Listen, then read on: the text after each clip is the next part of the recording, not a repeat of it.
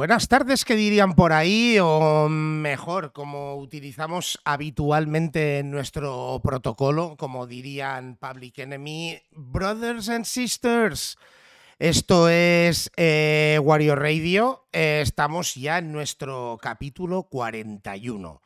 Casi nada. Más fácil de decir que de hacer 41 episodios. Y hoy eh, nos hemos cogido un vuelo virtual y no nos vamos a la miña porque no es miña, pero aunque es una parte miña, pero nos vamos a la terra galega eh, porque nos hemos citado aquí con, vamos, eh, no me atrevería a decir que el futuro porque es muy presente, pero con el futuro del rap de este país.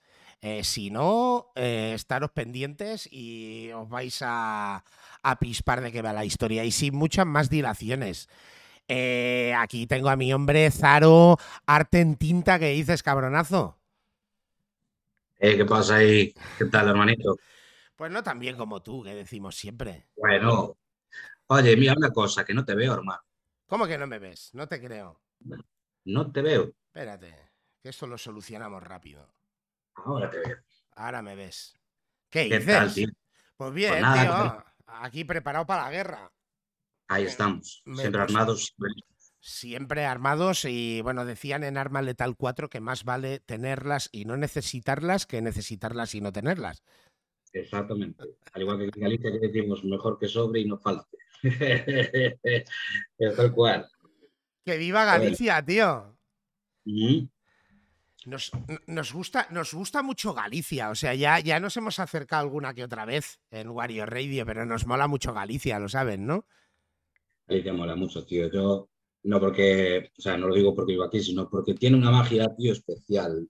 De toda la peña que yo he conocido de fuera y todo, siempre que vino aquí, siempre han tenido el deseo de volver, hermano. Siempre, tío. Tierra de meigas. Yo no sé qué le echáis ahí al pulpo y qué le echáis a la ternera, que la gente cuando va quiere volver. Hombre, eso es porque cuando todo viene de la ría, ya sabes, viene con especias. coméis mal por ahí, ¿no? Fatal, tío, fatal. Aquí no tenemos nada. Aquí nos alimentamos solo de, piñas de, que cae de, los pinos. Eh, aprovechamos un poquito los, los berberechos, solo la cáscara. Nos gusta hacer caldos y poco más. Y el mo ese que queda del. De, ¿Cómo se llama la.? Eh, es, eh, eh, que es lluvia, pero no es lluvia, que es por el propio ambiente. Eso es el orvallo. El orvallo, que por eso ahí dicen que igual, claro, las terneras, la carne de ternera de Galicia es muy buena porque no come pienso, come pasto, tío. Porque ahí hay, uno, hay un pasto que lo flotas. Sí, hermano. Aquí, de hecho, Galicia es prácticamente, bueno, también con Asturias y tal, pero somos parte del pulmón de, de, aquí, porque aquí es mucho verde, mucho verde. Y, las vacas de aquí. Iba, iba, a decir otro color también, pero este me lo, me lo ahorro. Sí, señor, sí, señor. Aquí es tierra de. tierra, de todo. tierra, de todo. Galicia rica, tío. Galicia calidad. Exactamente. Que no solo es la fariña, también tenemos Winston de Batea. el marisco, eh, tenemos eh, las, las carnes son brutales. Y, y, un detalle que me han dicho mucho la peña afuera, que lo flipan, el pan. El pan nuestro, tío, dicen que es brutal. El pan nuestro de cada día. danos, Señor, el día de hoy. Sí, señor, sí, señor. Bueno, el, pan, a excepción así de las grandes ciudades, porque yo, por ejemplo, me he criado y me he educado en Figueras, en la provincia de, de Girona, al lado de la frontera con Francia. Y ahí hay muy buen pan. Después te vienes aquí a Barcelona y si quieres buen pan lo hay, pero tienes que buscar ahí las, las panaderías en condiciones, ¿sabes? Mira, nos dicen por aquí por el chat que aprovecho para saludar a todos los que ya nos seguís eh, en Twitch, que dicen que la cecina eh, tela marinera. La cecina es más de Castilla y León. Pues aquí dicen que la cecina también, ahí debe haber cecina. Hombre, si hay ternera, hay cecina. Bueno, a ver, claro, sí que hay, sí que hay, pero bueno, lo que es, es más, tiene más fama ya. Aquí, por ejemplo, eh, los chorizos. Los chorizos de aquí también son, son brutales. Los ahumados, tío. Los, compangos, tío, para hacer una buena fabadota asturiana. Muchos de los productos ahumados vienen de Galicia. Sí, tío. Pero bueno, también Asturias, cuidado, eh, que también Asturias, para nosotros Hombre, Asturias, Asturias es lo nuestro- primos hermanos. flipas. Asturias Claro. lo flipas para papear. O sea, Claro, tío. Es que Bien. nosotros somos gallegos, asturianos, primos hermanos. Pues decimos así, somos ese rollo, claro. bi- bienvenidos a Wario Radio, vuestro programa de cocina. eh, Estaba buscando aquí a ver si encuentro lo del Twitch, porque así también, por si la peña comenta así, pues también. Siempre le- la peña, la peña va comentando, claro que sí. Tenemos, eh, bueno, aquí tenemos siempre a Rata Bastarda con su old, old, old, siempre. Eh, Tenemos a Cronos, me imagino que es Cronos DJ eh, donde los haya. ¿Sí o no? A todos, familia. Un saludito a todos. Tenemos a Sami, a Sami desde Perú, que Sami nos sigue desde Perú. Que hablábamos aquí de. España, pero si en algún lugar de Latinoamérica se come de escándalo, es Perú, ¿eh? Que lo Joder, sepas. pues. Pero mola. Que lo sepas, que lo sepas. Dicen que ese Zaro como mola se merece una ola. Yeah. soy, soy su hermano. Eh, bueno, tú, y yo, hostia. tú- tú- tú y yo últimamente no, no hemos hablado casi. Eh, Poco, poca cosa, poca cosa. Eh, me... ¿Qué puedo decir yo? Ah, bueno, me han fichado en un sello muy guay, tío, no sé si los Eso, te iba a decir, ¿no? Es que yo, bueno, Sí. los, los sigo así por Insta y tal, ¿sabes? Así como sigo Claro. un sello You Know It Music o algo así. Y hostia, tío, me- me- el lunes va y me encuentro bienvenido arte en tinta. Digo, Flipa, hostia, tío, fue la hostia. Fue la hostia, la verdad que un sello brutal. Eh, tenía muchísimos detrás, tenía Sony, a Warner. Dije yo paso de ellos porque a ¿pa' mí, a mí ese rollo, ¿para qué sos? Eh, al igual que, claro, también Eminem. Oye, una yo, Cuando aprendas a rapear, pues igual. poquito, pero- Mindundadas no, tío. Nada, nada, cero, cero. O sea, Nada, eres gallego a lo grande, tío.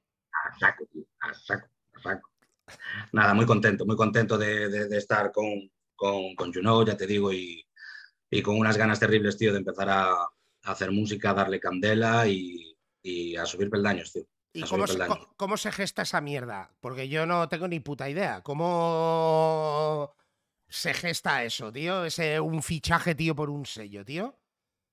Pues, pues mira, fue hablando, tío, hablando con, con- con la peña de You Know, empezamos ahí en plan a hablar, tal, porque yo tengo un colega que se llama RS, que bien lo conoces, un Un fenómeno. grande. de- Ha, ha estado aquí, ha estado en Wario Radio. Ahí sí, es un Hombre, grande. Ha estado gar- Es un eh, grande. Por favor.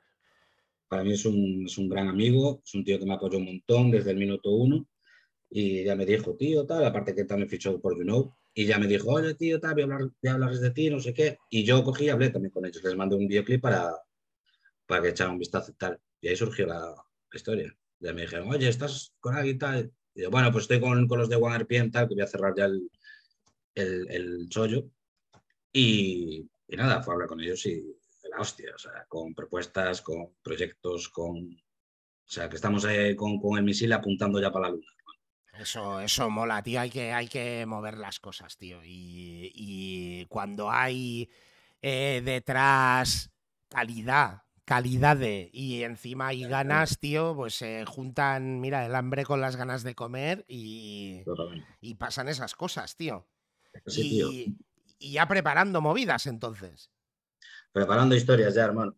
Esto ya, o sea, ya subí el último tema a Spot y todo el rollo, que para mí ya es la, el fin de, de- de ese disco. Iba a ser más largo, pero decidí cerrarlo porque ya llevo como tres años con ese disco.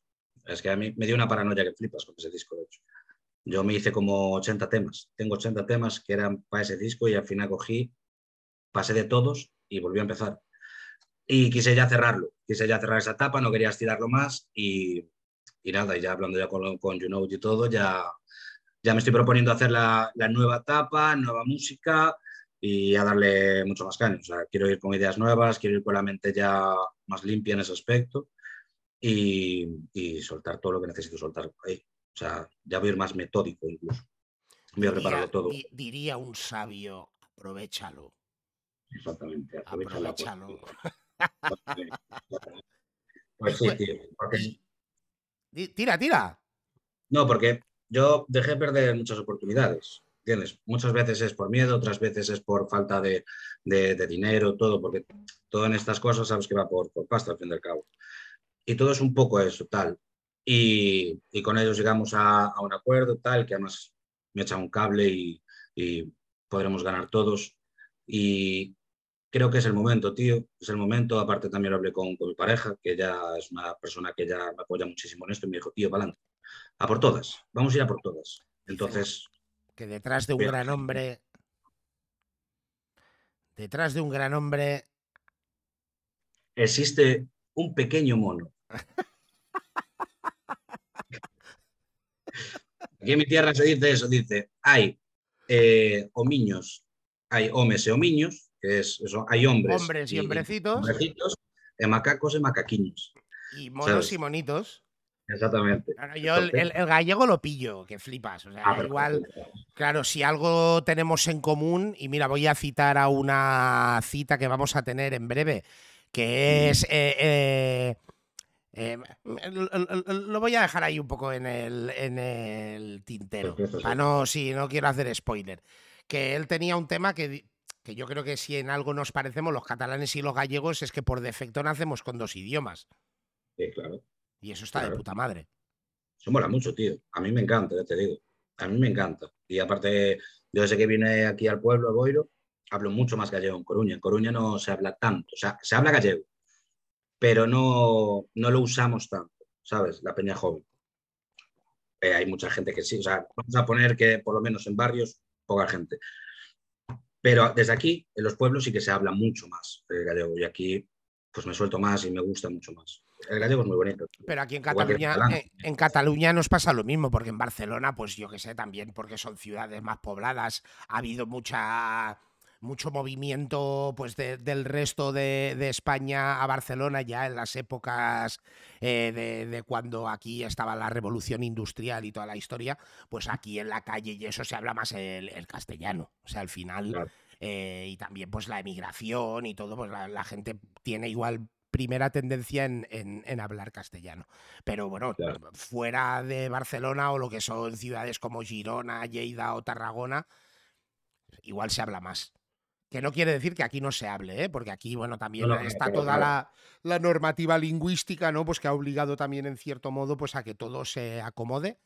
Que yo no me meto en política, diría el Chiri que no soy un político soldier, pero mi opinión personal es que está guay, ¿sabes? Yo creo que si algo me ha dado la vida bueno es ser capaz de pensar en simultáneo en dos idiomas, ¿no? Y me ha abierto las puertas a otros idiomas. Después ya nos podemos meter en la política y en los intereses políticos y en toda esa mierda que no me voy a meter, pero siempre pensaré que es mejor saber dos que saber uno.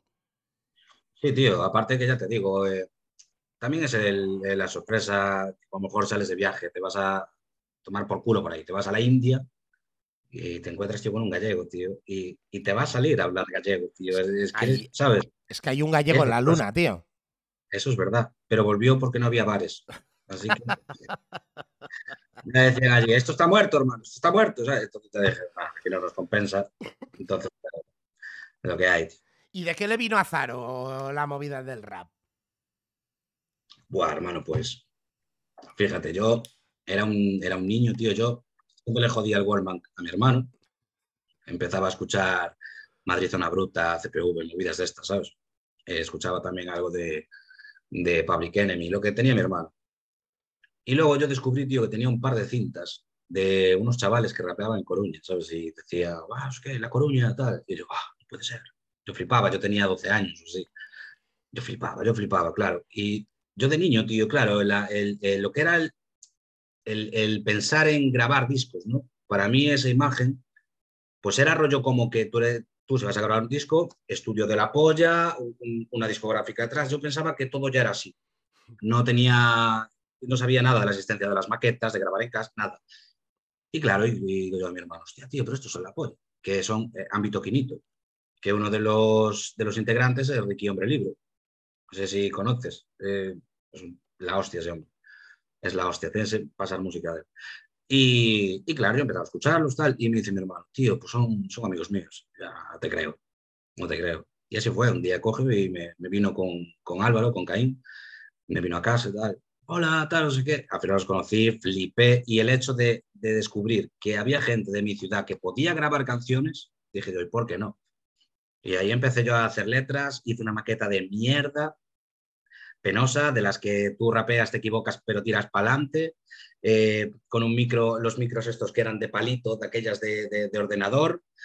Eh, bueno, grababa con el EJ, un programa que era el EJ y el Magic Music, que eran los míticos. Después ellos me, mandaron el Fruity Loops, me dieron me, me dejaron cosas ya para tal. Pero flipas, yo con 13 años ya se ampliaba, tío. Descargaba juegos, el Kyodai este de, de, de, piezas, ¿sabes? De encajar, pues su música ya la, las ampliaba. Movidas así, tío. Y pues tuve ese proceso. Fue gracias a ellos, tío. Eh, los escuchaba y flipaba y dije, pues yo también quiero. porque tú aún eres, aún eres joven. Sí, bueno, pero bueno, ya poco, ya, no tan... Y, te llegó poetas. O sea, fue lo primero así español que te llegó a las manos. Sí, tío, fue eso, me ha una ruta. Fue CPV, de primero, lo que recuerdo es CPV, y el Mesui, toda esta peña. ¿Cuál de ellos? Y, ¿Cuál, ¿Cuál era el disco? ¿Te acuerdas? Hostia, pues eh, lo que recuerdo era que escuchaba el tema de cacería, mítico, Directo, directo del Rimadero. Ah, eh, eso entonces era el Zona Bruta, sí, sí. Claro. Eh, y, la de Sánchez, mítica, mm. Sánchez. Claro, es que él tenía... Si tú te vienes al Sánchez. ¿Qué? Si tú te vienes al Sánchez. Si tú te vienes al Sánchez. Ah, esa, sí, justo, sí, esa es. En Ascao. Y él, sí, tenía varias, él de, de, de varias peñas y es lo que iba escuchando, tío. Y después, pues nada, después ya me empezó a molar un poco el rollo y ya empecé a, buscar ya por ahí, ya me pasaban en el colegio ya incluso eh, discos de Peñas, FDK, Tote King. Me acuerdo que me hablaban muchísimo de los trovadores de la lírica y nunca los había escuchado. Y hoy en día me llevo de la hostia, me he apodado el S, ¿sabes? Con Ricky también. Y de joder, tío, qué pasada, ¿sabes? En plan que de niño escuchar las movidas, ahora empiezas a llevarte con Peña así guay. Yo es que sinceramente, o sea, los, los conozco y es más, tengo discos y toda la historia, pero tiré por otra vertiente del rap español. ¿Que sí? Sí, sí, no sé. Igual también porque yo me he educado más en el rap americano. Sabes que, que en España también ah, he de reconocer que también ah, la vida me ha abierto mucho la mente. ¿eh? Yo soy, hostia, soy de. He podido representar una cosa, pero después he escuchado mil y una, ¿sabes? Pero igual me llamaban la atención otras cosas en España. He escuchado, evidentemente, para mí, Zona Bruta. Ese disco es uno de los discos, uno de los iconos del rap español, y si digo lo contrario, es que no tengo ni puta idea.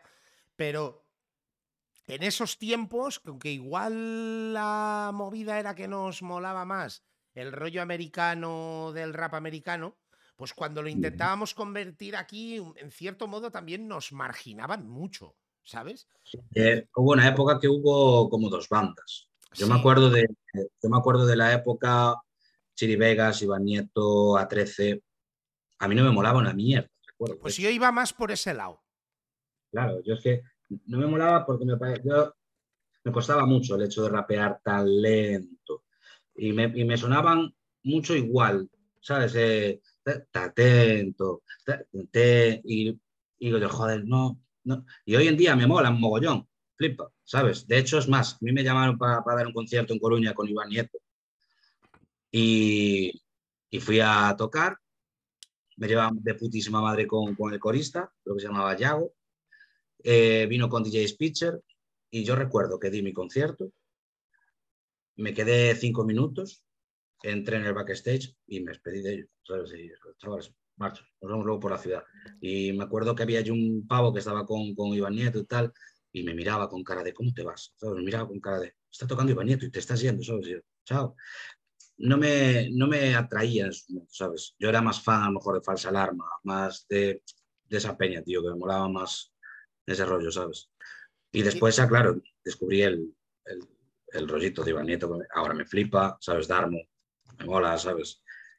Y claro, es eso. También en tus épocas te centrabas más en, tal vez en lo que te mola y, quiero, quiero partir de la base que respeto a todos, ¿eh?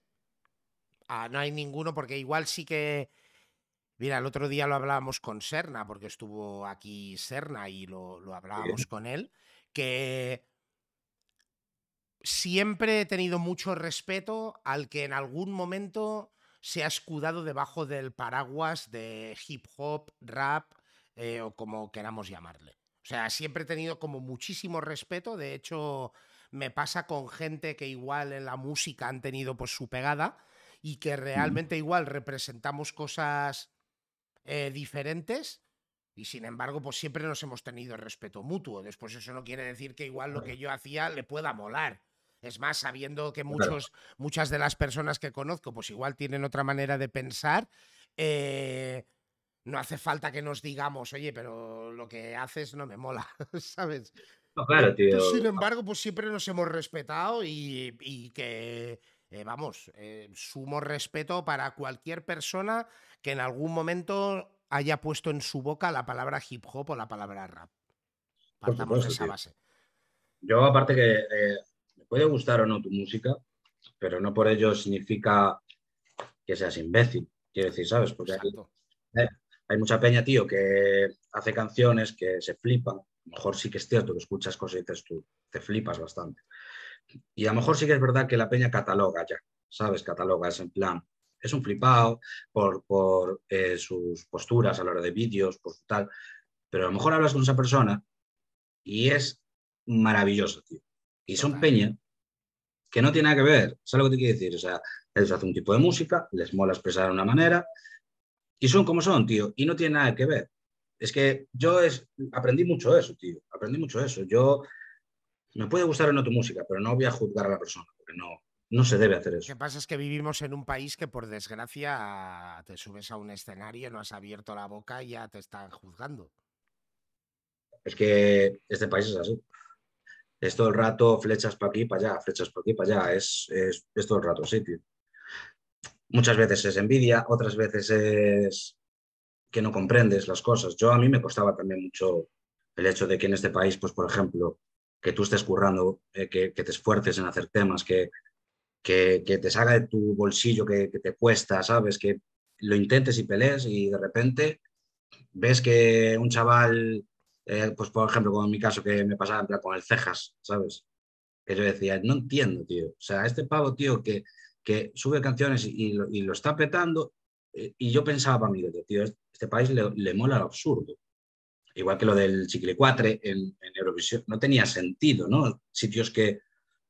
Pero también tuve mi época muy hater, ¿eh? tengo que decir lo que fui muy hater, odiaba todo, ¿verdad? Se me está pasando, pero aún tengo algo de resquite. Pero sí que es cierto que aprendes, que aprendes a, decir, mira, le ha tocado, le ha salido bien, pues también hay que valorarlo. También le echo los cojones.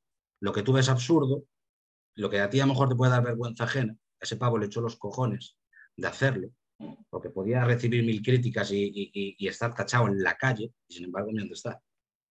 Y tú sigues trabajando y sigues eh, llegando a fin de mes como puedes, y este chaval, ni dónde está y las cosas son como son, la realidad es una y punto, ¿sabes? Y a lo mejor conoces a ese tío y ese tío es la persona más increíble del mundo. Y a lo mejor es un tío que ha, salvado mil vidas, mil familias, ¿sabes lo que te quiero decir? Entonces, es que es eso, tío, no sé. Hay que mirar con otros ojos.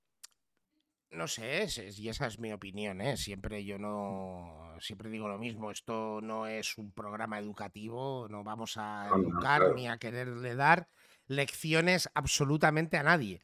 Es mi, visión de la vida. Y el otro día, mira, lo hablaba precisamente con un compañero tuyo de, sello discográfico, que aparte pues de ser un hermano y de haber compartido, y mira, era precisamente de lo que antes te decía, ¿no? De que somos igual en gustos musicales, hay algunas cosas en las que somos muy parejos y otras en las que somos súper dispares. Pero hablamos precisamente de eso, tío. Al final, eh, lo quieras juzgar por donde lo quieras juzgar, lo quieras analizar por donde lo quieras analizar, es música, tío. O sea, es, es, como escribir un libro, ¿no? Y que alguien te diga, tío, que tú no puedes escribir un libro de alguien que vuela, ¿sabes? Por poner un ejemplo. ¿Sabes? que te digan, hombre, pero es que no eres real porque los hombres no vuelan. Oye, tío, estoy haciendo Estoy escribiendo un libro que puede ser de fantasía, puede ser que no. Después ya podemos entrar en el debate de que si esto es rap, de que si las historias que cuentas, si es real, si no eres real, si eres lo que dices, si no. Eso ya es otra historia. Pero que es música, tío. Y, lo, lo decía el gordo, que por cierto ayer se cumplieron pues 26 años de la muerte de Notorious B.I.G. Y él lo decía, tío, el cielo es el límite, tío. O sea, ¿por qué nos ponemos límite, tío? Estamos haciendo música, tío. Es así, tío. Es verdad, y aparte que tampoco sabes a cómo puede tornar las cosas, tío. Yo hago rap, tío, pero igual dentro de 10 años me, dedico al country. Es que es, todo, ¿sabes qué pasa? Es mucha información y la gente no quiere coger tanta. Quiere eh, ceñirse a lo mejor a, su pensamiento. no se atreven a, a divagar a lo que no entienden, ¿sabes? Pues me gustaría darte la razón, pero creo que en un punto discrepo, que es que, al revés, yo creo que es falta de información, bajo mi criterio. Claro, pero a eso me refiero, a eso me refiero. A falta de información se, conforman con lo único que ven y saben. A eso es a lo que me refiero. A mí, por ejemplo, el trap a mí no me mola nada. Lo respeto porque es música y ahí está. Está muy bien que haya evolución. Tiene que haber evolución. Que te guste o no es otra cosa, pero tiene que haber evolución. Hoy, va a salir aquí una charla calentita, calentita, ¿eh? que lo sepas. Va a salir. Va a salir. Que, lo sepas, pero sigue con tu exposición porque ahora te voy a dar una puntualización. A ver.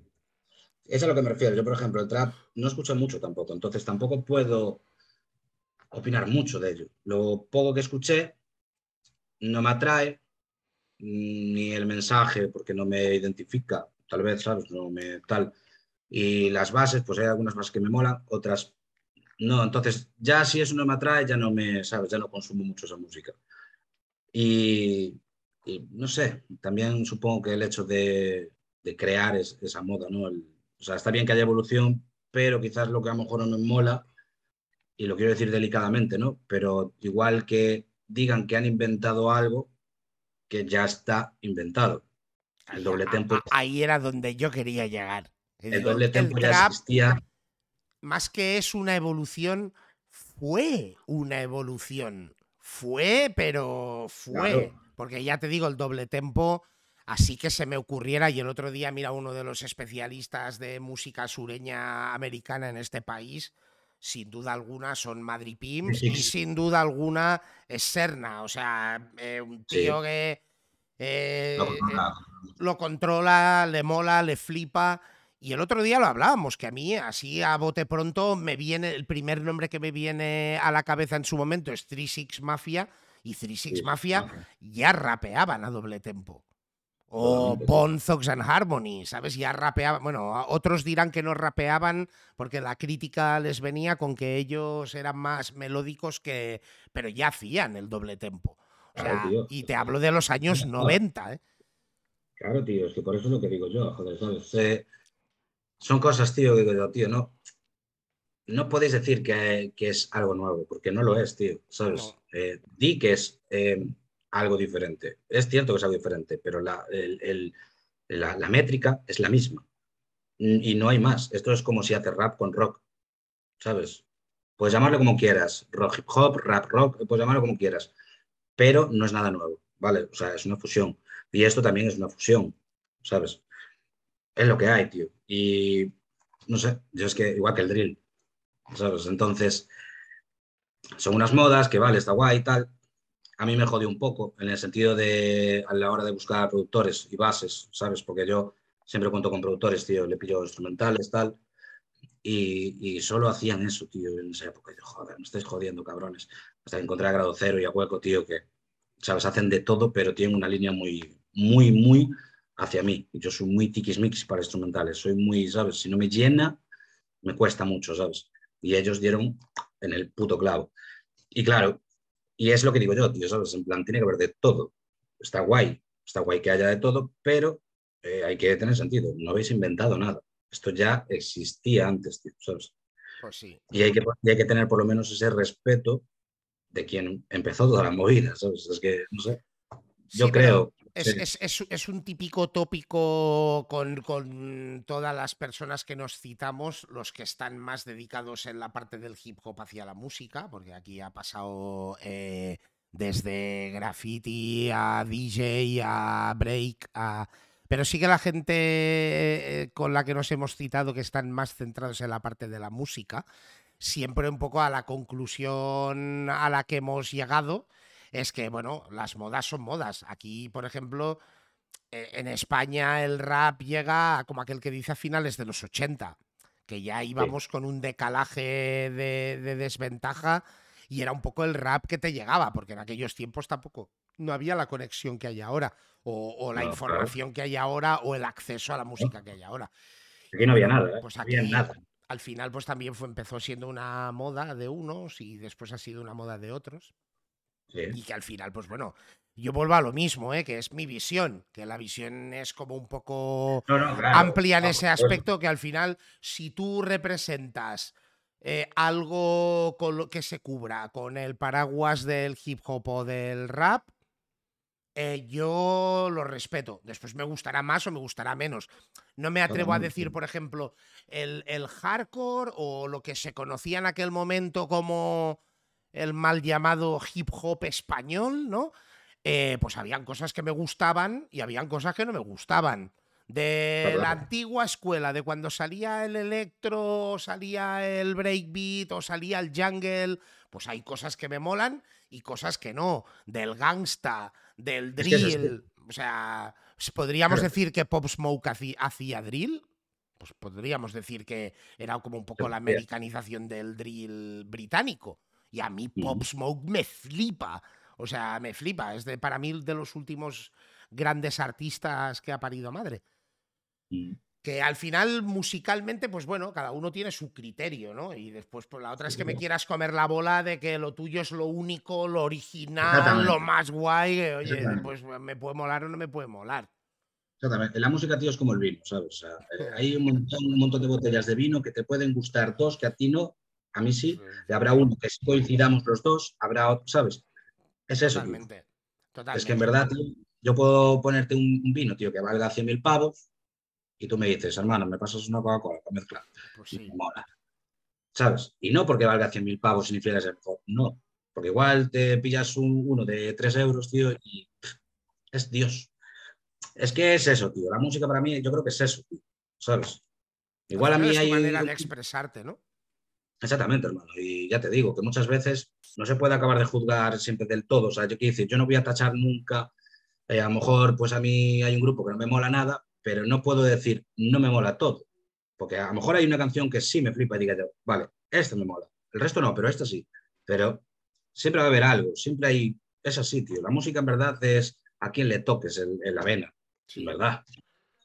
es así. También lo hablábamos eh, el otro día que también depende un poco de tu frecuencia en la que tú estás, ¿no? No, no, no todos los días escuchas o te entra la misma música.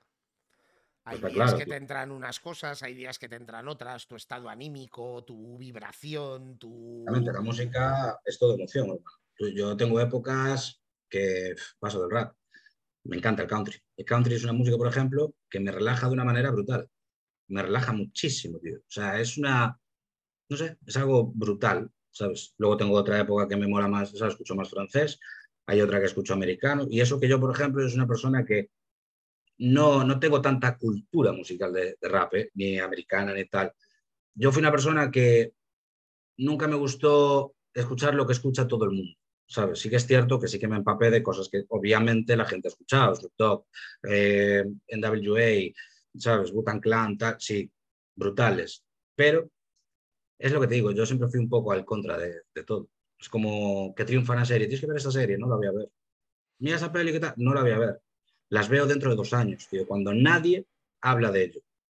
¿Sabes? Yo soy así, igual que con, con muchos discos, ¿sabes? Tío, escuchar eso es flipante. escucho uno, dos y digo, ya me lo escucharé yo.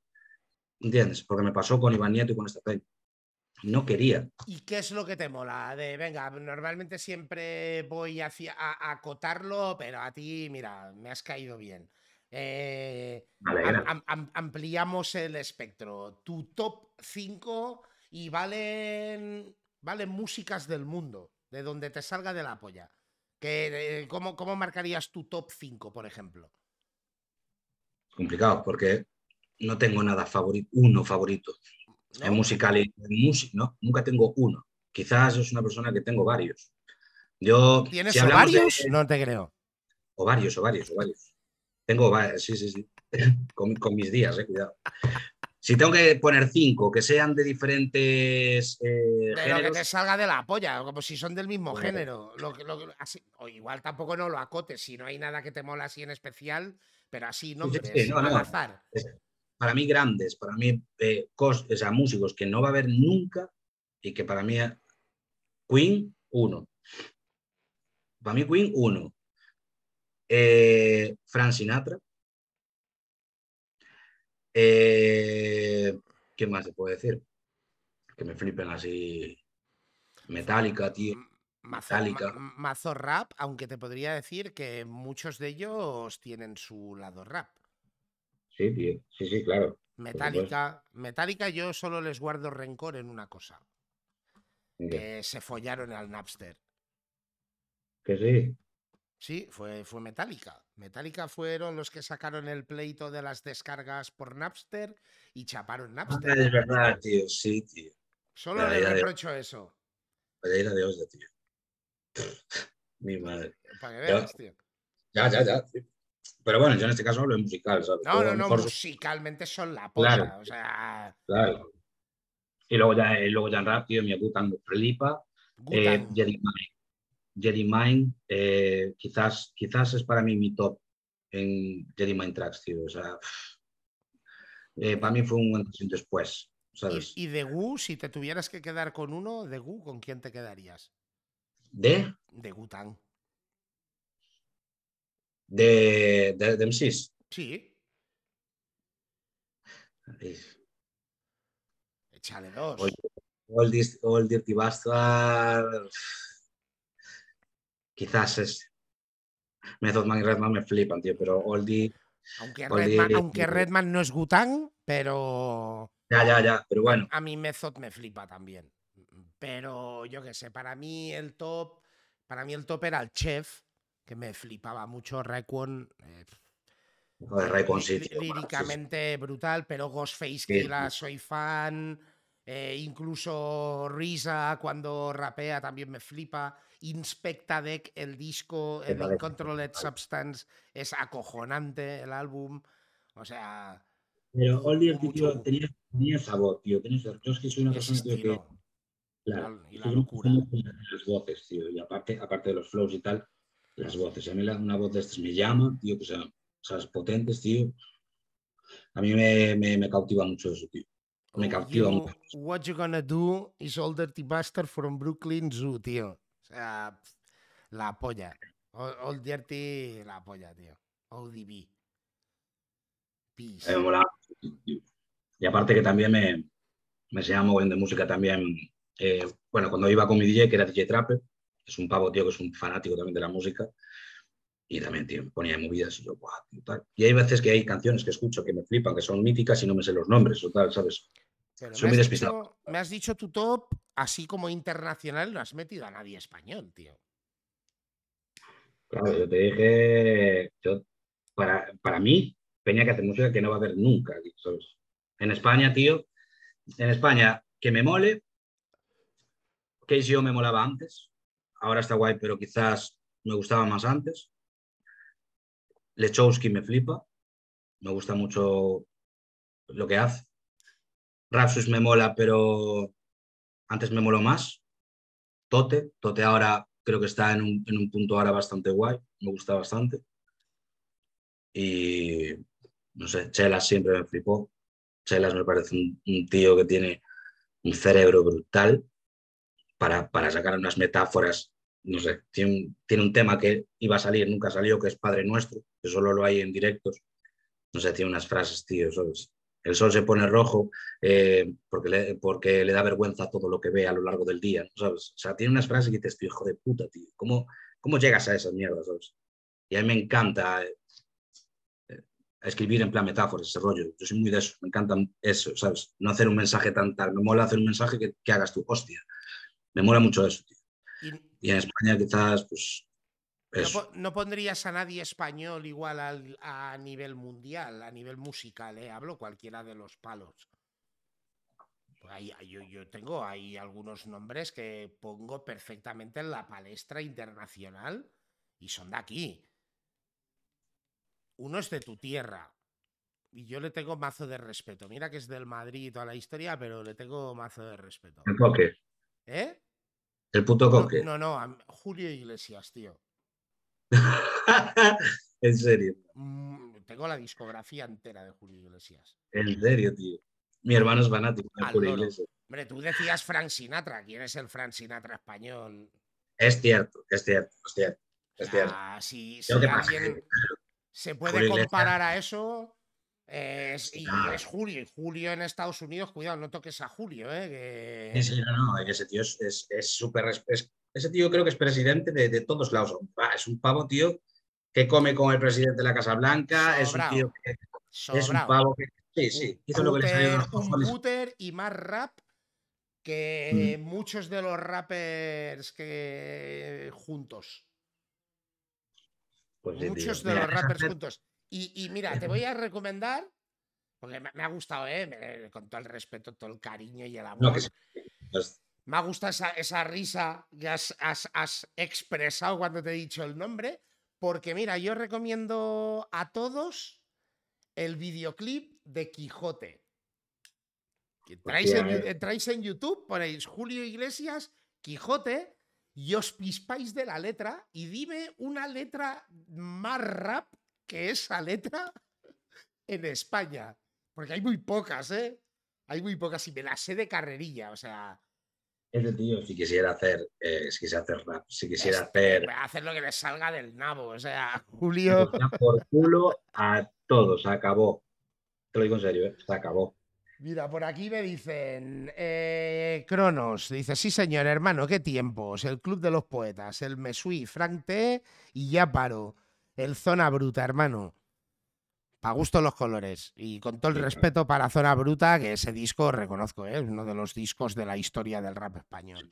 Sami, bien, buen punto. ¿Se escuchaba lo que había? Pues sí, se escuchaba lo que había, no teníamos otra cosa. Y THC Dragon, mi hermano, jaja, puto jefe Wario. No, no, es, es- eh, lo, lo- lo digo de corazón. O sea, me flipa Julio Iglesias. Aquí te lo digo. madre, ¿eh? de verdad, Me tío, yo te digo. Julio Iglesias. Y en letras, creo que es una de esas personas, porque había algunas letras que sí, otras que se las escribían. ¿Sabes? O sea, al final él- él- él es intérprete y, todo, y lo demás. Sí. Pero yo creo que hay pocas sensaciones que haya tenido en la vida, emociones aquello random, que no digas Julio en el 70 ya tenía una canción que hablaba de eso. O sea, es que es brutal. Mira, yo me voy a, me voy a poner, eh, me voy a poner ya de, de propuesta a hacerme un, un día un, un recorrido de, de Julio Iglesias. Flipas. Y luego lo- Y mira, y te, puedo, te puedo recomendar un top de temas que tienes que escuchar de él. Ya no te digo el duets con, bueno, yo qué sé. eh, eh, ha, sal- ha salido con Diana Ross, ha salido con todo Cristo, o sea que flipa. Sí, no, no, ese tío es importante. Y te digo una cosa, ese tío, cuando palme, ya Se- verás tú, se va a liar va a levantar, se va a levantar el mundo. ¿eh? Se va liar Maradona. Bueno, Maradona, Maradona. Ma- Maradona también. A su Sí, nivel que fue sí, el que hubo- Julio Iglesias del fútbol. Hubo mucho revuelo y tal, pero yo te digo que Julio Iglesias, cuidado. ¿eh? Porque ese tío tiene, tiene mucho más mundo, quizás. ¿eh? Sí, sí, se, se- se va a liar parda, no me cabe duda. Otros artistas españoles que yo situaría a nivel internacional. Venga, su- suelta tú uno, si no parece esto un monólogo. Pero de cualquier género. De cualquier sabes. hombre, te he dicho Julio Iglesias, dime algo más random que te hubieras pensado que te iba a decir. Español que podía ser perfectamente internacional. No, podían ser, no, son para mí. Ah, que son. Vamos. Azul y negro. ¿Conoces azul y negro? ¿Te suena azul y negro? Azul y negro, claro, es que yo tengo una edad.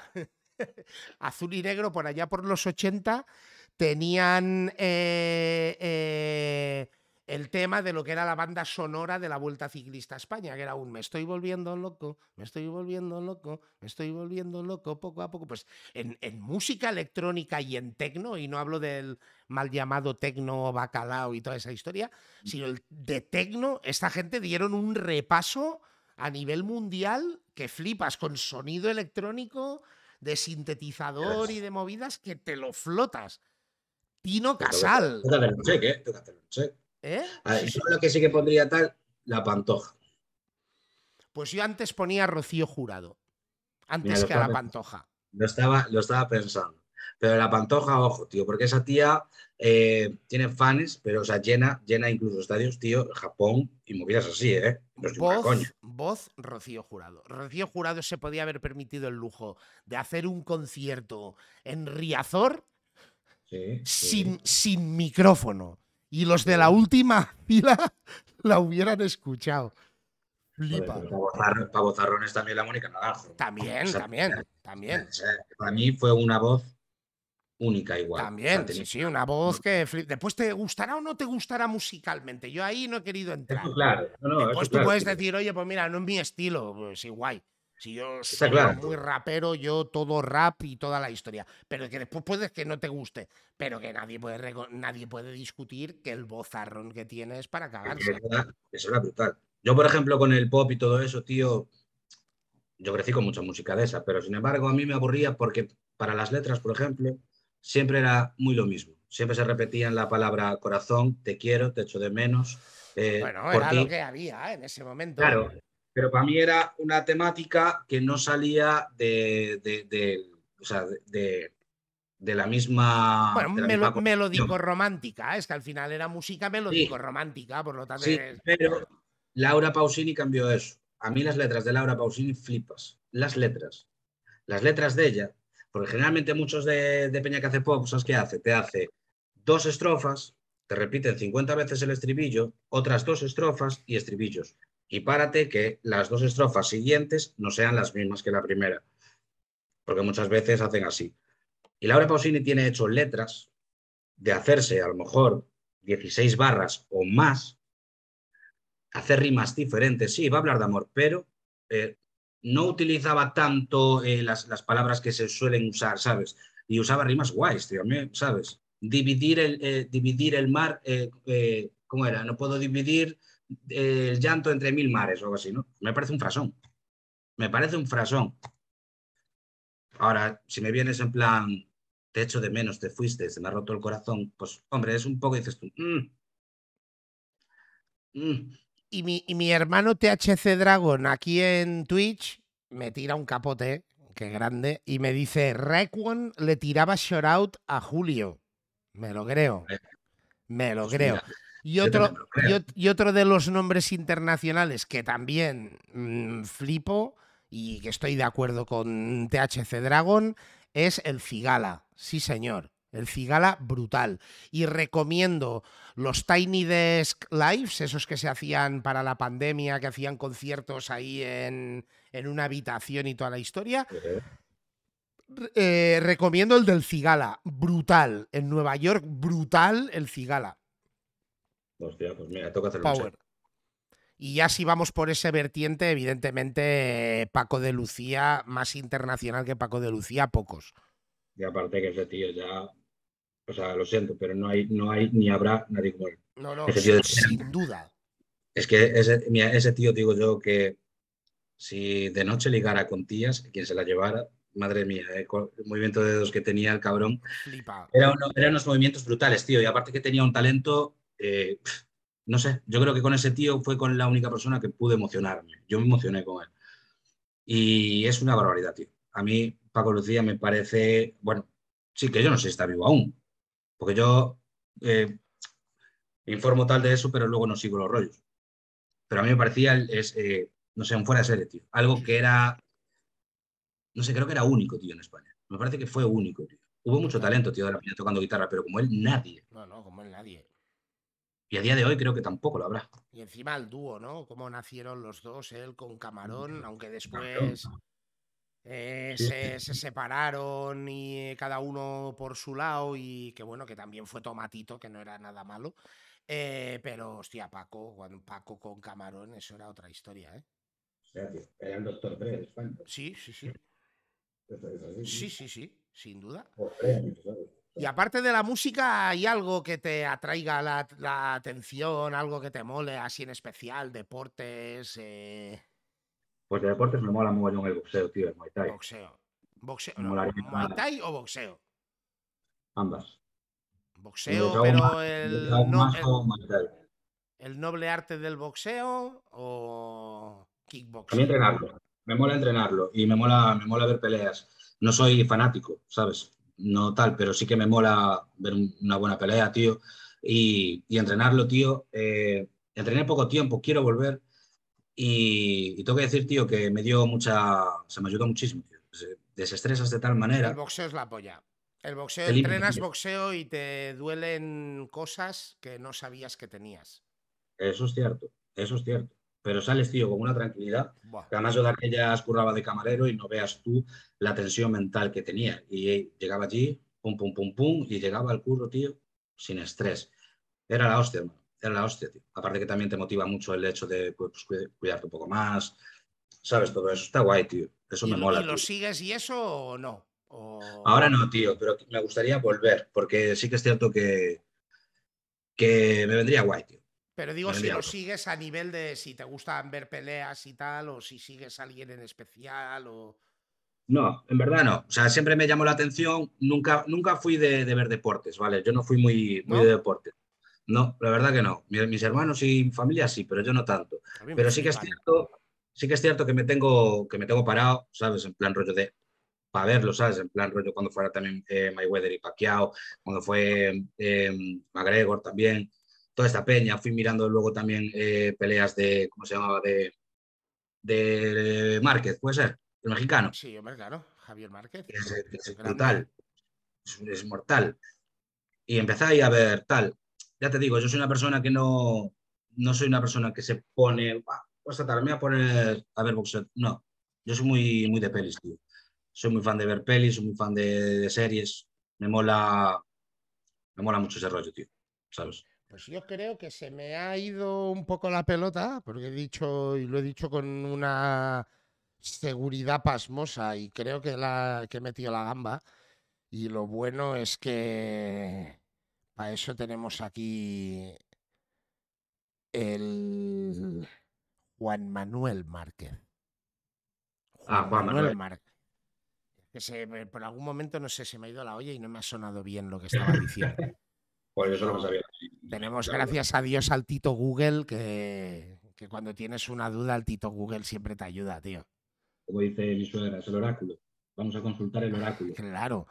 Aparte, yo considero que hay mucho rap en el boxeo. Siempre lo ha habido. Siempre lo hubo, tío.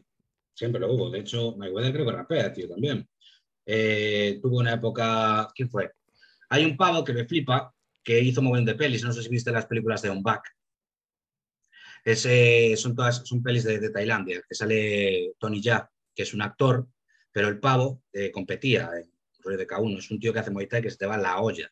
Ese pavo rompe cristales en las farolas de una patada. O sea, tiene uno- es brutal. Y ese tío, cuando hizo las pelis, incluso, mandó a no sé cuántos al hospital porque no pudo controlar muy bien la fuerza, a uno lo dejó creo que medio en coma, ¿sabes? Pero porque no sabía, no es como Jackie Chan, Jackie Chan controla mucho el- a la hora de- de actuar, pero él no.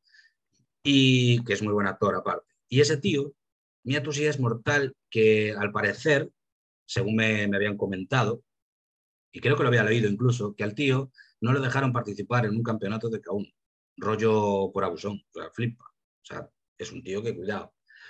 Y, y ese tío eh, me flipaba, mogollón. Y mira que estoy mirando en plan peleas y e- ese tío sí que es una barbaridad. Y ese pavo rapea también. Hace rap también, tío. Allá en Tailandia y al parecer pega bastante guay. Pues, de tío. yo, yo tengo que excluir de, de mi top 3 a, al que probablemente muchos consideran el más grande de todos los tiempos, que es Mohamed Ali.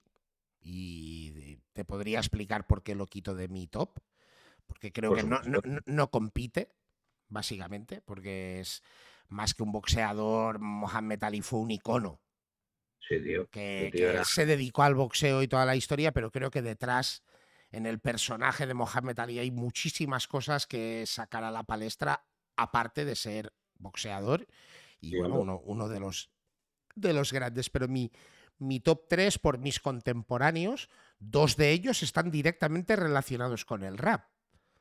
Uno, por estar muy cerca de, mucho rap, que fue Mike Tyson. Mike Tyson se, conoce muy eh, a fondo la, amistad que tenía, por ejemplo, con Tupac, ¿no? Y, el otro que, que, está considerado, según la Federación Internacional de Boxeo, en el Hall of Fame como el mejor libra por libra de todos los tiempos, que era Roy John Jr. Roy John Jr. tiene, tiene temas hechos por él mismo. Hostia, yo no sabía. Roy John Jr. tiene, bueno, sin ir más lejos, el Can Be Touch, que si tú quieres ver unos highlights de Roy John Jr., seguramente pues también en YouTube, hostia, os estoy dando mucha información hoy, ¿eh? Hoy me estoy pasando, ¿eh? Y eso, y, eso, que no me están dando cera en el chat, ¿sabes? Que normalmente, hostia, cuando voy dando aquí, hostia, me van dando, dadme bola en el chat, que estáis aquí, que os veo, y no decís nada, estáis, estáis apagados. Eh, como pues, una peli Pues está como muy, muy involucrado en el rap, el boxeo es. Qué guay eso. está de puta madre. ¿eh? Pero ya te digo, yo por, ejemplo, yo por ejemplo, eh, sí que es que es eso, tío. Yo, por ejemplo, no era, nunca fui muy fan de, de lo, o sea, de eso, de lo mítico, ¿sabes? Rollo Mike Tyson, es una persona súper conocida, tal. Quiero buscar información, quiero saber más de tal nunca me atrajo esas cosas, tío. Siempre me llegaba información por otros lados. Luego, cuando pasaban las épocas, sí que quería saber. Es que siempre fui muy así, ¿sabes? Y aparte que, no sé, soy una persona muy, ¿cómo no sé cómo decirte, soy muy observadora, ¿vale? Soy una persona que por eso me mola tanto las pelis y tanto todo ese rollo. Porque lo que me mola, tío, es, eh, me gusta mucho, aunque las películas es, es eh, la gran mayoría ficción, y aparte que también sí que es eh, rollo interpretación, pero observas también un montón, tío, de, que cómo son las personas realmente, ¿verdad? Porque también de lo que ves en las pelis es lo que ves en, la puta calle. Y yo aprendí eso eh, a base de, de, pelis, que es lo que a mí siempre me llamó. Y al conocer a la peña, tío, al estudiar a la gente, ¿sabes? El ver que, que, que la peña a veces se comporta, igual que, por ejemplo, como las pelis, que no son ni ellos mismos, ¿sabes? es como que ellos son otro personaje pues ya, se me está acabando de ir la olla, tío. No sé qué te voy a decir con esto. Es que me estaba haciendo un, mezcladillo.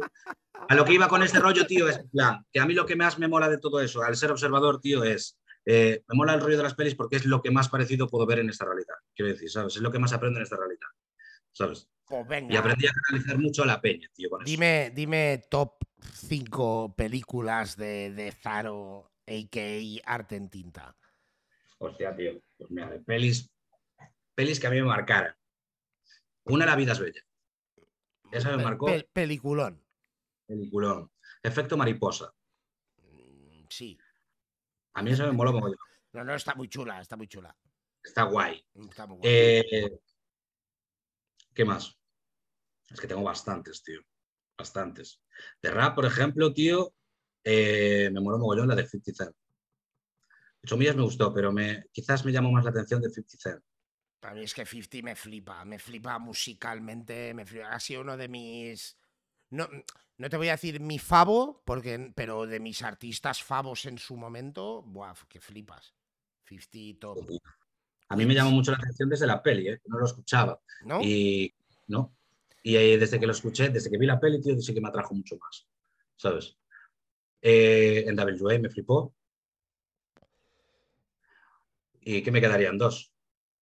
Eh, no, te, pongas ahí límites tampoco. Ah, no, no, no. Yo me refiero de, las que, de las que a mí más marcaron. El último tren a Auschwitz, esa me dejó, me dejó bastante tocado. Hostia, has dicho dos de, dos de nazis, ¿eh? Sí, y el pianista, tres. ¿Te mola, te, mola esa época o qué? ¿Histórica? O... Sí, tío, sí, y porque, joder, no sé, el pensar el hecho, tío, de que pasaron por esas mierdas, que es totalmente real, ¿sabes? O sea, ver esa, esa, puta mierda que pasó, tío, cómo lo pasaron, ¿sabes? El, te das cuenta de lo que tienes tú también aquí, ¿entiendes? No sé, yo comparo mucho esa mierda, tío, por eso soy un craneado, ¿sabes? Yo por eso soy muy craneado, ya, y lo estás viendo. Soy un craneado, por eso me flipa las pelis, tío. Es que es eso. No sé, comparo. Yo soy, yo soy muy flipado también y soy un craneado de las cosas que claro, me tío. Claro, es que al tío. final y- yo creo que todos, en cierto modo, somos unos frikis de lo que nos mola. Claro, tío. O sea, yo para la música sí, me flipa la música, pero no soy tan, no busco tanta información, en, ¿sabes? No tengo tanto control de... de- Te, de- de- mola más eh, eh, eh, exponer que, que- Exactamente, exactamente. Quizás yo me inspiro para escribir más en lo que veo en las pelis, en lo que veo en vida real, que a lo mejor que lo que escuche de tal. Sí es cierto que hay grupos que escucho y digo yo, guau, me flipa, me flipa, y es cierto que siempre te va a rondar más ideas, más flows, obviamente, ¿sabes? Pero es por eso me, me centro tanto en lo de las pelis, porque es eso, me da, no sé, me da más, me abre más el campo, tío. Me abre más el campo, ¿sabes? No, no, Quizás me totalmente. más.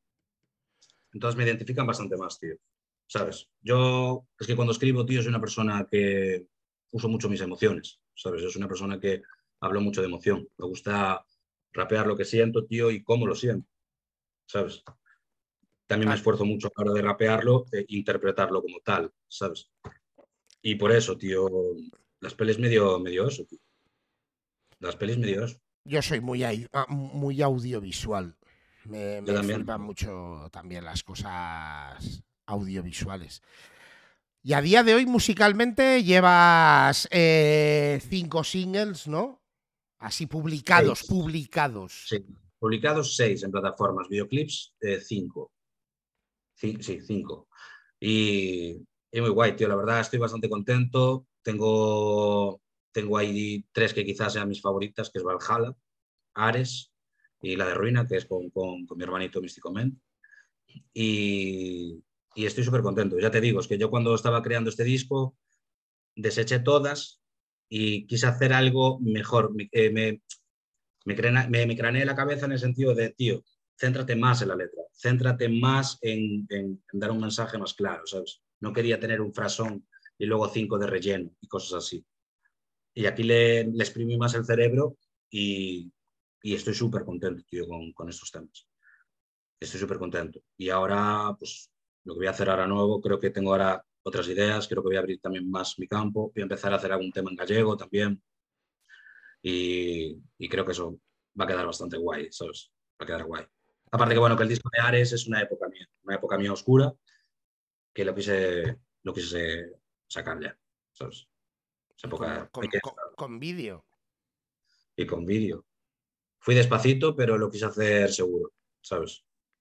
Yo a lo mejor tardaba tres meses o así en sacar un tema, ¿entiendes? Entonces era, pues un mes compraba el instrumental y me ponía a escribir. Al mes siguiente, pues me lo grababa. Y al mes siguiente, pues hacíamos el vídeo. Y los vídeos todos los, los hacemos yo, las ideas son mías y de mi pareja, y los dirigimos ella y yo, nos matamos a buscar ubicaciones, vamos a este sitio, le mando vídeo al- a mi colega que me hace los vídeos, ¿sabes? En plan, mira, ¿qué te parece este sitio? ¡Guau, puta madre, tal! Nos lo curramos todo, tío. Y me mola. Me gusta hacer cosas diferentes, ¿sabes? Me gusta una cosa que has dicho que es compraba el beat. Es que es lo que hago. Por eso deseché 80 temas, porque todos eran de internet. Y en verdad no quería comprar esas bases porque si ya estaba en internet y tenía muchas escuchas, quizás ya haya un montón de temas con esa base. Y por eso dije, empiezo de nuevo, más pro, y empecé a contar con el eso, con hueco, con grado cero. Y dije yo, mira, prefiero tardar un poco más y hacerlo más a mi gusto, estar más contento yo y hacerlo más, más cuadrado y, y el resultado es ese. Y estoy bastante contento, bastante contento. Pues mira, nosotros tenemos, igual es un buen momento. Eh, nosotros tenemos, yo no, es un juego, ¿eh? yo le llamo así un poco un juego, que es que nuestras citas, sin saber quién va a ser nuestra siguiente cita, lanzan una pregunta al aire, ¿no? Eh, sin saber, una pregunta a ciegas. Em, la, la semana pasada, bueno, a los que no vieran el programa o a los que necesiten refresh, fue Chinaca de Madrid. Y sin saber pues que hoy venía Arte en Tinta, formuló una pregunta de si consideras que has llegado a ese punto de, de esplendor, iluminación, madurez, llámale como quieras, en los que has abierto tu ángulo de visión y no tienes tanto prejuicio o tanta limitación en las cosas, ¿no? Que eres más tolerante o eres más abierto, igual en el campo de la música, por ejemplo. Sí, quizás. Bueno, mi respuesta para eso, sabes que es. Aún me queda mucho por ampliar, ¿sabes? Es cierto que, trato de, cada día madurar, de limpiar más mi, mi, mente, de tratar de ver las cosas con más claridad y no con más oscuridad, quizás, ¿sabes? Pero el rollo de eso, tío, es que a mí me queda mucho camino aún, tengo mucho que aprender todavía. Eh, somos humanos, no existe esa perfección. Vamos a pecar sí o sí en algún momento. Y yo creo que eso es a base de trabajo, a base de, que con el tiempo vayas aprendiendo. Aprendes de personas, aprendes de, tu familia, ¿entiendes? Tú a lo mejor eres de una persona y conoces a alguien que te abre un poco más la mente y dices, tu coño, es verdad. Porque, claro, ¿sabes? Es todo trabajarlo. Yo creo que nadie eh, llega a su esplendor y hasta aquí, ¿sabes? No, no hasta aquí, ¿no? Pero sí en, un, en, cierto punto, antes lo hablábamos, que reafirmo un poco el planteamiento que te, que te planteaba antes, que igual no ahora, ¿eh? porque voy teniendo una edad, pero igual ya antes nunca me cerré a las cosas, ¿sabes? Nunca me cerré igual a la música. Es lo que te digo, después habrían cosas que me gustarían más que otras, pero nunca me cerré a la música. O sea, escuché un poco lo que me venía. Y uno de los ejemplos, pues también lo pusimos con Serna, es que cito esa, esa charla porque, hostia, aparte de que fue muy interesante, eh, que, bueno, es mi hermano y como no nos, no nos gusta hablar a ninguno de los dos, pues, ¿qué iba a pasar? Imagínate. Es muy grave. Eh, que, por ejemplo, es, antes lo decías, ¿no? Esas tiradas de flechas, esos dos bandos, esas maneras diferentes de ver las cosas en España que hicieron que algo que era pequeñito, porque antes no se escuchaba rap como se puede escuchar ahora eh, música urbana. Sí, claro.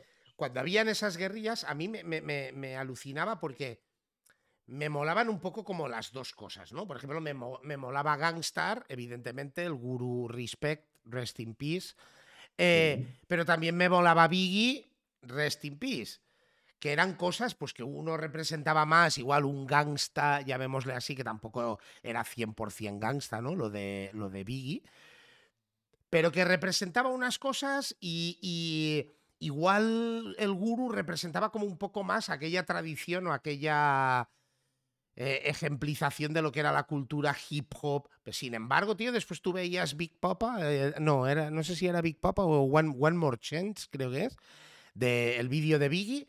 Y sale el guru, mm. tío. Que ahí no sé. No, es que tú vas de gangsta. ¿Sabes? Eso no existía en Estados Unidos. Es que yo creo que, tío, yo pienso que aunque haya dos bandos, porque al final los bandos lo crea más el público que incluso los propios artistas. Es cierto, a ver, me explico bien, claro. En esa época sí era real, total. La West Coast y el East Coast y todo eso era real.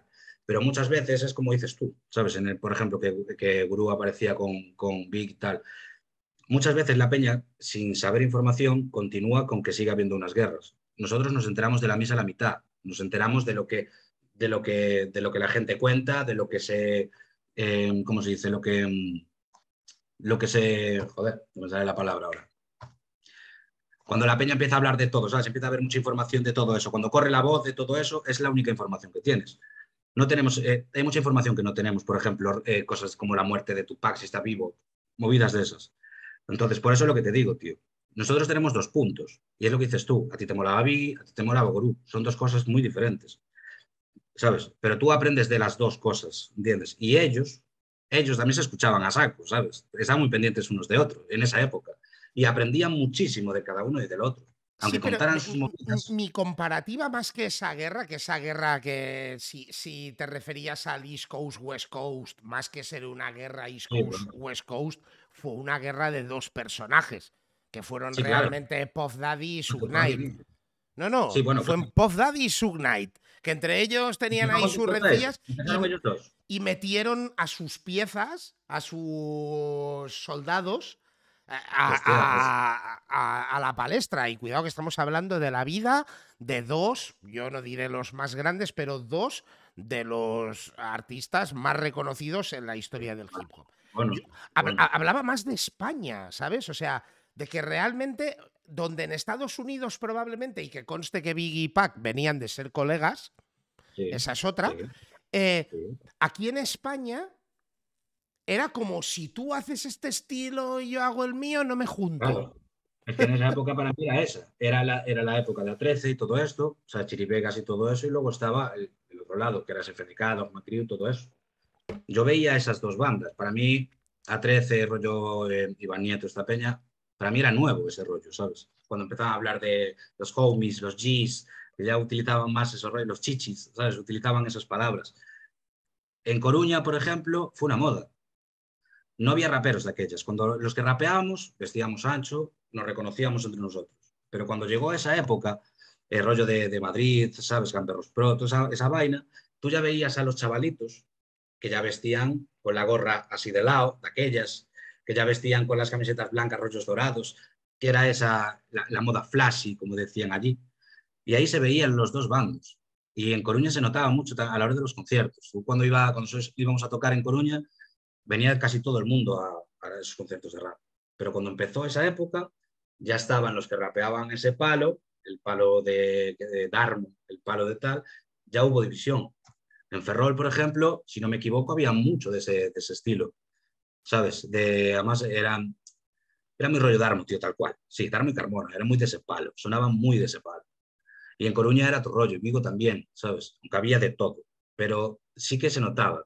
Y a mí no me molaba ese rollo pero más tarde, cuando pasó esa fiebre, empecé a escucharlos y entendía un montón de cosas, tío. Entendía un montón de cosas, tío. ¿Sabes? Aquí en Coruña hablábamos mucho de, rap, hablábamos mucho de fiesta, hablábamos mucho de... No había tanta calle en ese aspecto, ¿sabes? Ellos sí hablaban de calle, ellos sí hablaban más de barrio. Y entonces, claro, al escucharlos más tarde, digo, hostia, claro, cabrones, es verdad, tío. ¿Sabes? Yo bajaba a la calle y veía eso. Y tal, y no lo contábamos. Nosotros contábamos que salíamos a, de fiesta y qué risas, ¿no? Y, y cómo rapeamos y jugábamos y eran otras historias. Pero era por eso, porque por ejemplo, mira, yo que sé, en mi época, ¿eh? eh mi época, suena como si fuera aquí un abuelo, pero eh, en la primera década de los 2000 o durante los, la primera década de los 2000, que hubo, yo que sé, un bombardeo en Harlem que a mí me flipaba mogollón, que era toda la parte de Deep Set Dipset, en cierto modo, estéticamente, era, era esto que estabas comentando del flashy de ese momento, pero llevado al máximo nivel, ¿vale? Eh, y después, pues igual habían otros que no eran tan así, que igual eran más hip hop o eran más. No, no, llevado a ese extreme. Esa, esa, gente en Estados Unidos coincidían en un concierto y no se miraban como que tú eres diferente. Se reconocían, como tú decías antes, ¿no? es que vestíamos de ancho y nos reconocíamos. En Estados Unidos la gente también se reconocía. Incluso te reconozco dentro de ese palo o dentro de esa. Pero lo que te decía antes, ¿no? Todo el mundo estaba bajo el mismo paraguas de la cultura hip Ellos, eh, cuidaban mucho su imagen, ¿eh? aparte era eso, tío. Porque tú también de aquellas también había rappers, tío, que llevaban los, los, como creo que eran los de Public Enemy, no, si no me equivoco. Que llevaban los, los pedazos de medallones con los relojes y la. Y, era anterior, era más noventero, pero sí. Pero sí, claro, tío. Claro. Flavor llevaba el despertador o el reloj de cocina colgado. Eh, es verdad, el Flavor Flav, sí. ¿Sabes? Y esa peña, tío, tú siempre iban con esas vainas, ¿sabes? Y tú lo reconocías a leguas, tío. Ellos tenían una imagen que. Pero, tú, pero tú no veías a nadie de la cultura, decir, es que Fleiva lleva un de esto. No, lo reconocías como, hostia, ole sus huevos, ¿sabes? ha, roto la estética. Pero aquí en España era como que intentabas, porque también me, parece curioso, ¿eh? Que mira, por, por, por delimitarlo y ponerle un nombre. Eh, esos dos bandos se llamaban los unos a los otros. Las gorras planas versus el rap mochilero. Esas eran las dos definiciones del rap español. Y si tú eras de los mochileros, no te juntes conmigo que soy de los gorras planas, que eran como dos bandas, era como Crips y Bloods en esa época. Además ellos, eh, era, era, eso, tío, porque aparte plan, que era como los, los flashes, eran como rollo, somos otra categoría, ¿sabes? Yo he representado flashy, ¿eh? Yo, me, he zumbado aquí a mí, y ya no a mí, porque mira, dentro de lo que cabe, pues musicalmente hice mis movidas, pero que tampoco trascendimos en exceso, ¿no? Pero eh, eh, evidentemente se creó un movimiento, no a las gorras planas. Sí, sí, sí. era, brutal. Es que en Estados Unidos eso no se hubiera ni llegado a imaginar, ¿sabes lo que te quiero decir?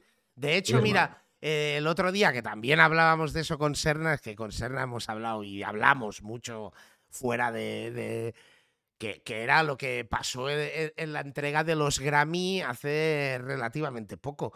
Que se, entregaron los Grammy, creo que eran. Sí, yo diría que sí, que eran los Grammy. Que se hizo pues la celebración pues, de los 50 años de la cultura hip hop. Y tú veías a toda la peña ahí representada con todas esas igual, ¿eh? El flavor seguía en su línea, ¿eh? Claro, pero, pero lo, que quiero decir es que tú veías todas esas representaciones estéticas de que allí realmente las diferencias, aparte del estilo, también venía por la estética, la revolución estética, que tú hicieras las cosas de una forma diferente, pero todo el mundo se sentía representado bajo, hostia, los 50 años de la cultura hip hop que es como muy bestia. Eh, pero juro que me fijó eso. Yo cuando vi eso, ¡guau, chaval, qué guapo, tío! Eso es la hostia, hermano. Pero en España, tío, yo qué sé, tío, no sé si es porque somos así, que mira, por aquí estaba diciendo rata bastarda, España fulaña, es que yo qué sé, tío, somos extraterrestres. Eh, collares de África en España, pues claro, tío, en la época de los finales de los 80, principios de los 90, toda esa peña que hay que reconocer que fueron los papás de la cultura hip hop de aquí, que pues igual en Madrid fue más la peña de Jungle Kings, DNI, etc, etc, del rap in Madrid. También en Barcelona pues estaba la peña de, de BZN, estaba toda la gente que se juntaba en Plaza Universidad. Y pues sí, habían colgantes de África, o el del símbolo de la paz, o el de la cara del acid, el smile, ¿no? Sí, bueno, también cuando vino el rap aquí, también, ya no solo el hecho de, querer hacer esa música, también sí que creo que también intentamos adaptarnos un poco también a esa moda, ¿no? Por decirlo así. Ahí era donde yo quería llegar. Ahí era donde yo quería llegar. Que es que a mí me, hacía, me hacía gracia, me la hacía en su momento, pero a medida que pasan los años todavía me la hace más. Que es que los. a los que llamaban mochileros. les decían a, a, los que ellos llamaban gorras planas, les decían, es que vosotros vais de americanos. Y era como algo ya, como vamos, como tú, ¿de dónde has sacado tu, tu cultura, pavo? ¿De dónde has sacado el hip hop, tío? De, Esa frase se usaba, mucho también aquí, ¿eh? O sea, en plan, eres muy rollito americano, tú, ¿no? Tal, sí, tío. Desde el momento en que haces rap ya me dirás de qué vas tú. Es que claro, es que es eso, tío. Yo, lo que.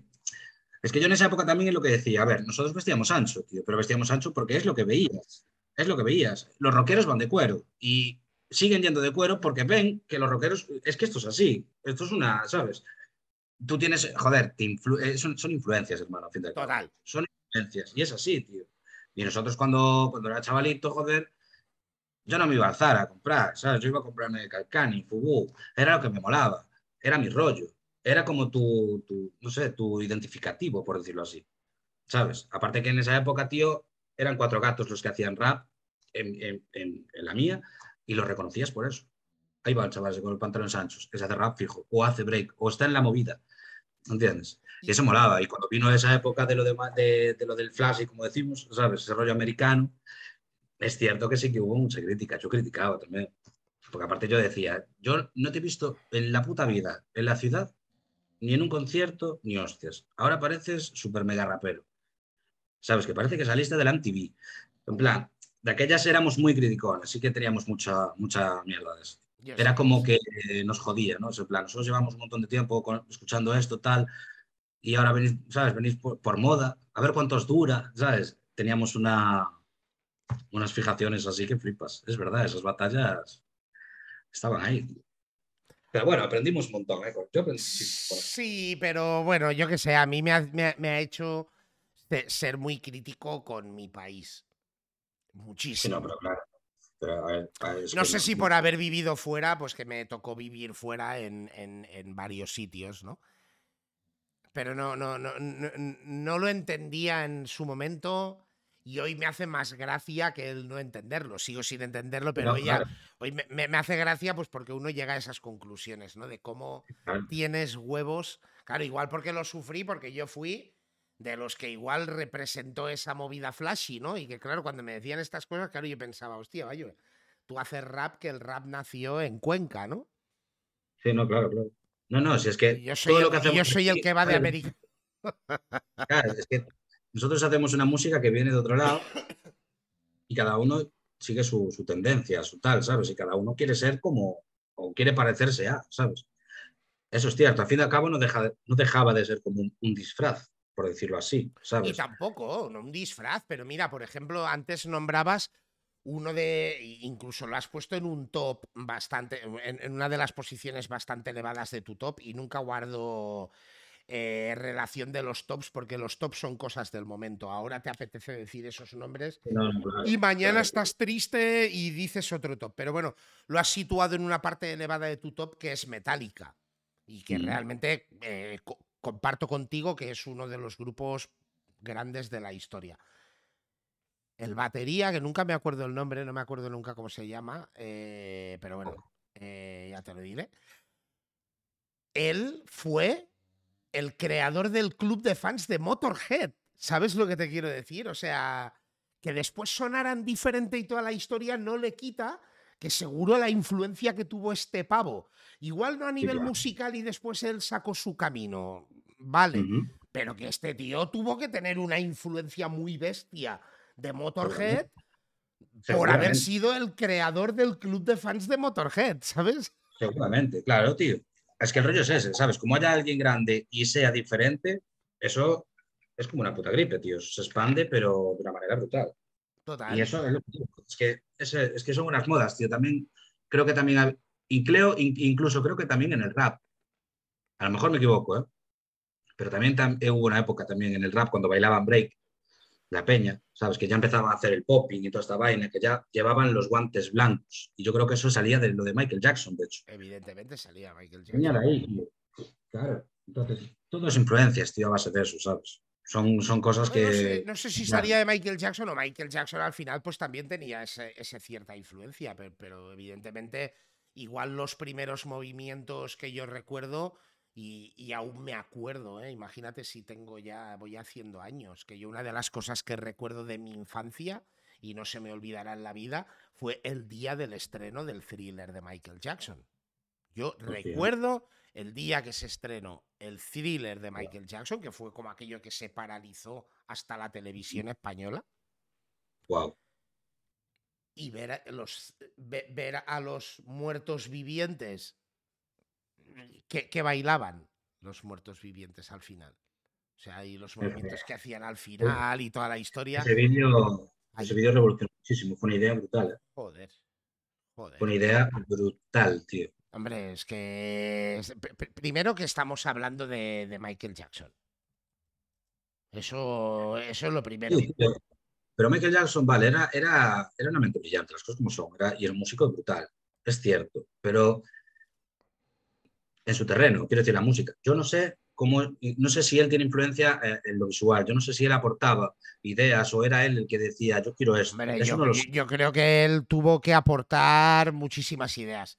Muchísimas, vamos. Que evidentemente detrás tenía la Motown y tuvo a Quincy Jones y toda la historia, pero yo creo que Michael aportó que flipas. Y, justo hablábamos también de, mm, del videoclip Thriller. Thriller no es un vídeo cualquiera.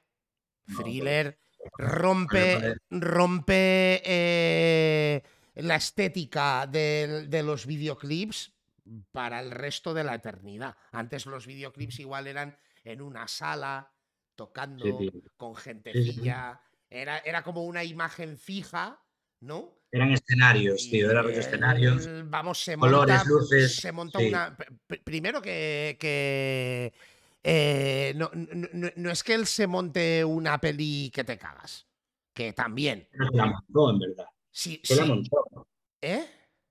que en verdad se la montó. Hombre, fue John Landis, sin ir más ¿Eh? lejos. John Landis sin ir más lejos. El director de, un americano, un, hombre, lobo americano en París, La Noche de los Muertos Vivientes. O sea, que no era un cualquiera, no era que el primo de Michael Jackson hizo un videoclip. claro, a ver, se juntó también con un cerebro que también, ojo. ¡Hostia! Aparte, la pasta. La, pasta. La pasta. Claro, y la, y la pasta que valdría ya en ese momento hacer ese videoclip que es que se monta una peli, es que el videoclip, el original, creo que no sé si dura ocho minutos o nueve minutos, es una, una puta peli. Sí, sí hay sketches y tal, tal, está guay. A mí el vídeo se me pareció brutal, me pareció una genialidad, tío. Y es cierto, ahí tengo la razón, que rompió muchísimo eh, lo que es el panorama de, de, vídeos en, general. De, la música.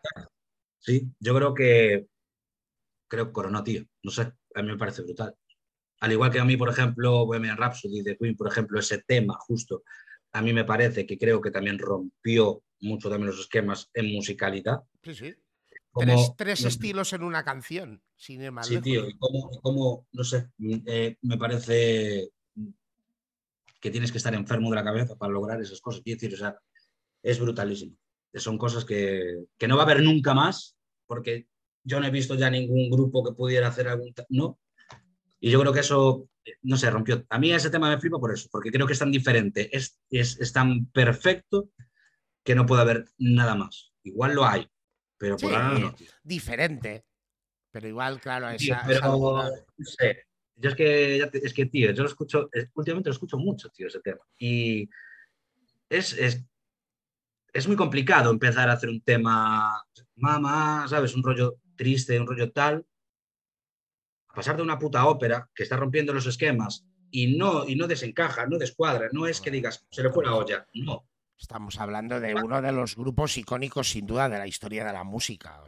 claro, Pues, pero como también han podido ser, pues seguramente los Beatles o, yo qué sé, o, mm, eh, los Rolling Stones, o yo qué sé. Pero tú a lo mejor te atreves a hacer un tema que, que digas tú, qué disparate lo que voy a hacer lo haces y a lo mejor te echas atrás, ¿sabes? Igual te falta valor, dices tú, no, ¿sabes? Ellos con sus cojones dijeron, lo hacemos, punto, así va a ser.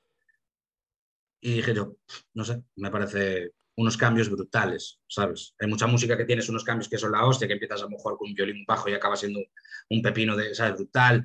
Hay muchos cambios que son la hostia, pero yo creo que como ese tío, esa musicalidad, tío, es eh, enlazar esas movidas así, no sé, me parece de genios, tío, de genios, tío no sé, a mí me flipan. Esas cosas son las que me flipan.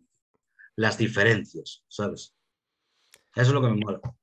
Para Zaro, a.k.a. Artentinta, ¿qué crees que le debo preguntar a nuestra siguiente cita?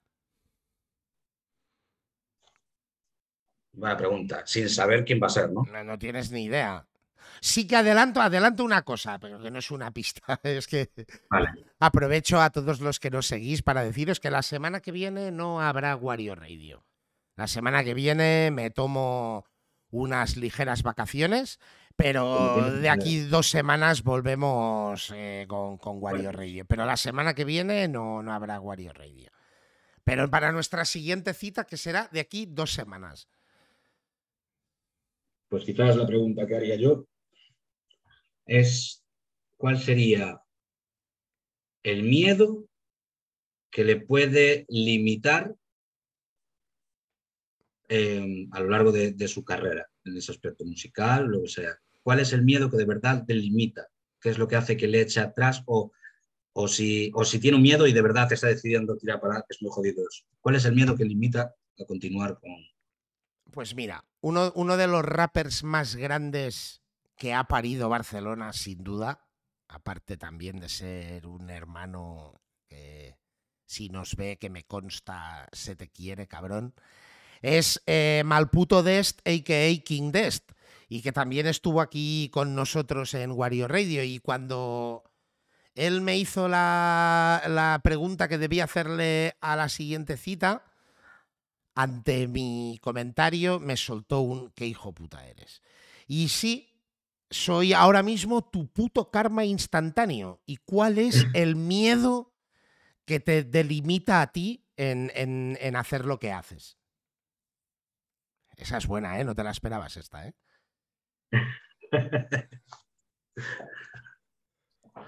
Ah, me lo estás preguntando a mí eso. Te lo estoy preguntando Ah, a ti. vale, vale. Creí que, que- que estabas, creí que estabas diciéndole que estaba Pensaba que te lo vale. estabas pensando, Vale. digo, hostia. Mi miedo. Vale, mi, joder, es que estaba yo, yo. estaba concentradísimo. tío. Vale, vale. Joder, pues yo creo que, tío, mi miedo. eh, yo creo que a mí lo que me limita, tío, es, es, es tema pasta, sinceramente. Yo creo que es eso. Eh, porque yo, tío, es eso. Yo trabajo, ¿sabes? Eh, trabajo como un cabrón, pero para, para vivir, ¿sabes? Estas cosas es así. Si yo, a mí me dicen en plan, tío, te han tocado 5.000 pavos. Yo creo que esos 5.000 pavos los usaría para hacer lo que de verdad me molaría hacer, ¿sabes? Pagarme una buena produ, ir a ese sitio a grabar con esa persona que me ha producido, eh, hacer un vídeo de la hostia, eh, pagar una buena publicidad, tío, para que eso suene por donde tiene que sonar. Eh, yo Pues creo que es igual, igual con 5.000 pavos no llegas, ¿eh? Ya, bueno, eso es un ejemplo, pero me refiero, ¿sabes? En You Porque Know mi- It Music me consta que igual llegas, pero Es que mi miedo en, verdad, tío, es estar parado. Es por eso, porque lo que me frena es eso. Y yo hago un tema, lo lanzo y no sé cuándo voy a poder lanzar otro, cuándo me lo voy a poder permitir. Entonces mi miedo es que pase demasiado tiempo, que esté logrando cosas y que por esperar demasiado tiempo, por culpa de tal, que caiga todo abajo, ¿sabes? Ese es mi miedo, en verdad. el dinero es una mierda. eh, diría, mira, antes citábamos Gutan Clan, dirían que el dinero eh, es el que mueve todo lo que nos rodea. El cash rules everything around me. Y, y es cierto, o sea, limita muchas de las cosas que, que pu- que puedes desear hacer, ya sea musicalmente, todas las cosas. A mí, si me hiciera esa misma pregunta a mí, a mí lo que me delimita, por desgracia, cada vez más, es el paso de los años, tío. Sí, tío, eso también lo pensé, pero porque lo piensas, porque te vas haciendo más mayor y lo piensas, pero si te paras a pensar, yo creo que la música no tiene caducidad. No, No no, no- es que tenga caducidad, es que al No, final, pero bueno, tú, para ti, ni para ti. Tú a lo mejor puedes hacerte un tema y tienes 59 años y a lo mejor lo petas con 62. pero es Pero que, porque es, es que claro, es, es como te plantees tú la música, si es petarlo o no petarlo. Yo por suerte igual nunca me lo propuse. Siempre hice música porque me salía del nabo y me quería, yo sacaba lo que me molaba y, No, no, yo- y nunca guay. esperé, hombre, guay, siempre me ha molado, ¿no? Que te digan, hostia, qué guay, que te me mola este tema y tal. Pero nunca lo hice por eso. O sea, a mí lo que siempre pensé era en mis Wallmans, en mi Discman, en mi iPod, en, mi burbuja, lo tío. que sea. Me gusta que suene un tema de los que escucho habitualmente y que de golpe aparezca un tema de esos míos y hostia. eh, evidentemente, salvando las distancias, claro que se notará la diferencia, pero como, hostia, no desencaja dentro de esa playlist. La edad, en lo que limita, es que cuanto más joven eres, y joder, parezco un puto abuelo diciendo esto, ¿eh? Pero eh, es que Eres cuan- joven, cuan- tío. cuanto más joven, sí, pero cuanto más joven eres, menos límite te pones a las cosas. Dices lo que te sale de la polla en ese momento, y a medida que vas, vas cumpliendo años, y cito a otro gran hermano mío que dijo que cada vez me pongo como más líneas rojas que no quiero cruzar. No que no pueda cruzar, sino que Sí, igual quieres, claro. no quiero claro. cruzar hoy. O sea que al final te estás limitando, te estás poniendo un límite. Al final, que- claro. Claro, tío, es así. Pero es cierto, que cuando eres joven, claro, a ver, es más locura, también te da un poco igual todo. Te da un poco igual Es- todo. te la suda igual, porque tú a lo mejor con 22 años te dicen, vienes a tocar a Madrid, te importa una mierda ir con 20 euros y dormir en el banco y el día siguiente coger el tren. ¿Sabes? Así. Hoy en día ya no. Tú hoy en día no quieres eso, ¿sabes? Es que, claro, es que tú a medida que va pasando el tiempo, también te amoldas más a la vida, tío, ¿sabes? Te- tú cuando eres un chaval, es lo que te digo, te suda la polla, pero cuando tienes otra edad, ya tienes una casa, ya tienes una vida, ya tienes otras preocupaciones, menos tiempo también, ¿sabes? Entre trabajo y tal. Entonces también es eso, tío. Cuando tú estás trabajando, eh, ganar, o sea, ganarte el pan, luego tienes que decirte a ti mismo, ¿qué sacrifico de mi tiempo libre? ¿Mi descanso o mi pasión? Que eso es lo, jodido. tú a lo mejor tú libras mañana, pero pasado mañana tienes que currar. ¿Qué hago mañana? ¿Me quedo en casa encerrado a escribir y, voy a grabar o, decido tirarme el sofá y ver pelis? ¿O decido salir esta noche de fiesta porque yo no puedo el fin de... Salgo esta noche porque así mañana quedo en casa. ¿Entiendes? Todo es necesario. Cuando creces es necesario. Necesitas descansar, necesitas respirar, necesitas vivir, pero necesitas hacer lo que más amas. Tienes un montón de cosas que tienes que compaginarlo y tienes que sacrificar tres de ellas. Es complicado, ¿sabes? Pero no imposible, tío, ah. pero no imposible. Ahí se abre otra vertiente, que es, claro, a día de hoy, igual, sin ganarte la vida o sin vivir de la música, es, es una historia, y la otra es cuando conviertes, cuando haces de la música tu trabajo. Pues a mí me encantaría eso. A mí, yo lo he pensado un montón de veces. Yo dije, a mí me encantaría tener una semana laboral por mí. Llegar el lunes, el lunes me voy al estudio, me pongo instrumentales y me pongo a escribir. El martes, el martes bajo a ensayar. El miércoles, el miércoles me, eh, me voy a grabar. Ponerme, proponerme esas metas, tío, ¿sabes? Porque es lo que te mola. El fin de semana, conciertos. Que tienes bastantes temas en un mes, tienes bastantes temas. Bueno, pues tengo esos dos días que los voy a disfrutar, me piro. Pero también cuando muchas veces aprovechas que das un concierto eh, en Sevilla y en vez de irte el domingo, pues igual ya te quedas ahí hasta el martes. a mí me molaría. Pero ¿no crees que si conviertes tu pasión en un trabajo te cambia la película? Depende. Yo obviamente no me lo tomaría de una manera tan ocecada.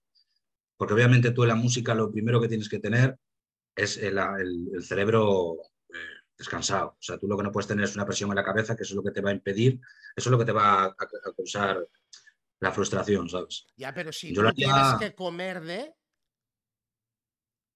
Sí, pero claro, pero es que eso voy, quiero decir, si yo estoy viviendo, si yo, mi trabajo es, es la música, es que estoy viviendo de ello, ¿vale?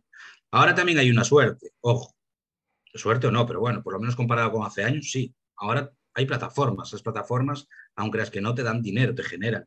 Si tú eres la hostia y eso te va generando, aún bueno. Antiguamente tú vivías de, tú vivías de los conciertos solo. Yo estoy de acuerdo, pero hay una trampa ahí, ¿eh? No, yo no me fijo en que esa es tu salvación, porque no lo es. No, pero digo yo, yo, estoy de acuerdo contigo y mira, eso lo hablamos también en Wario Ready, es que claro, es muy fácil tirar de meroteca cuando mm. son temas que hemos hablado con, todos nuestra, con todas nuestras citas, que es que realmente en el momento en el que tú lo conviertes en un trabajo, igual no eres tan libre.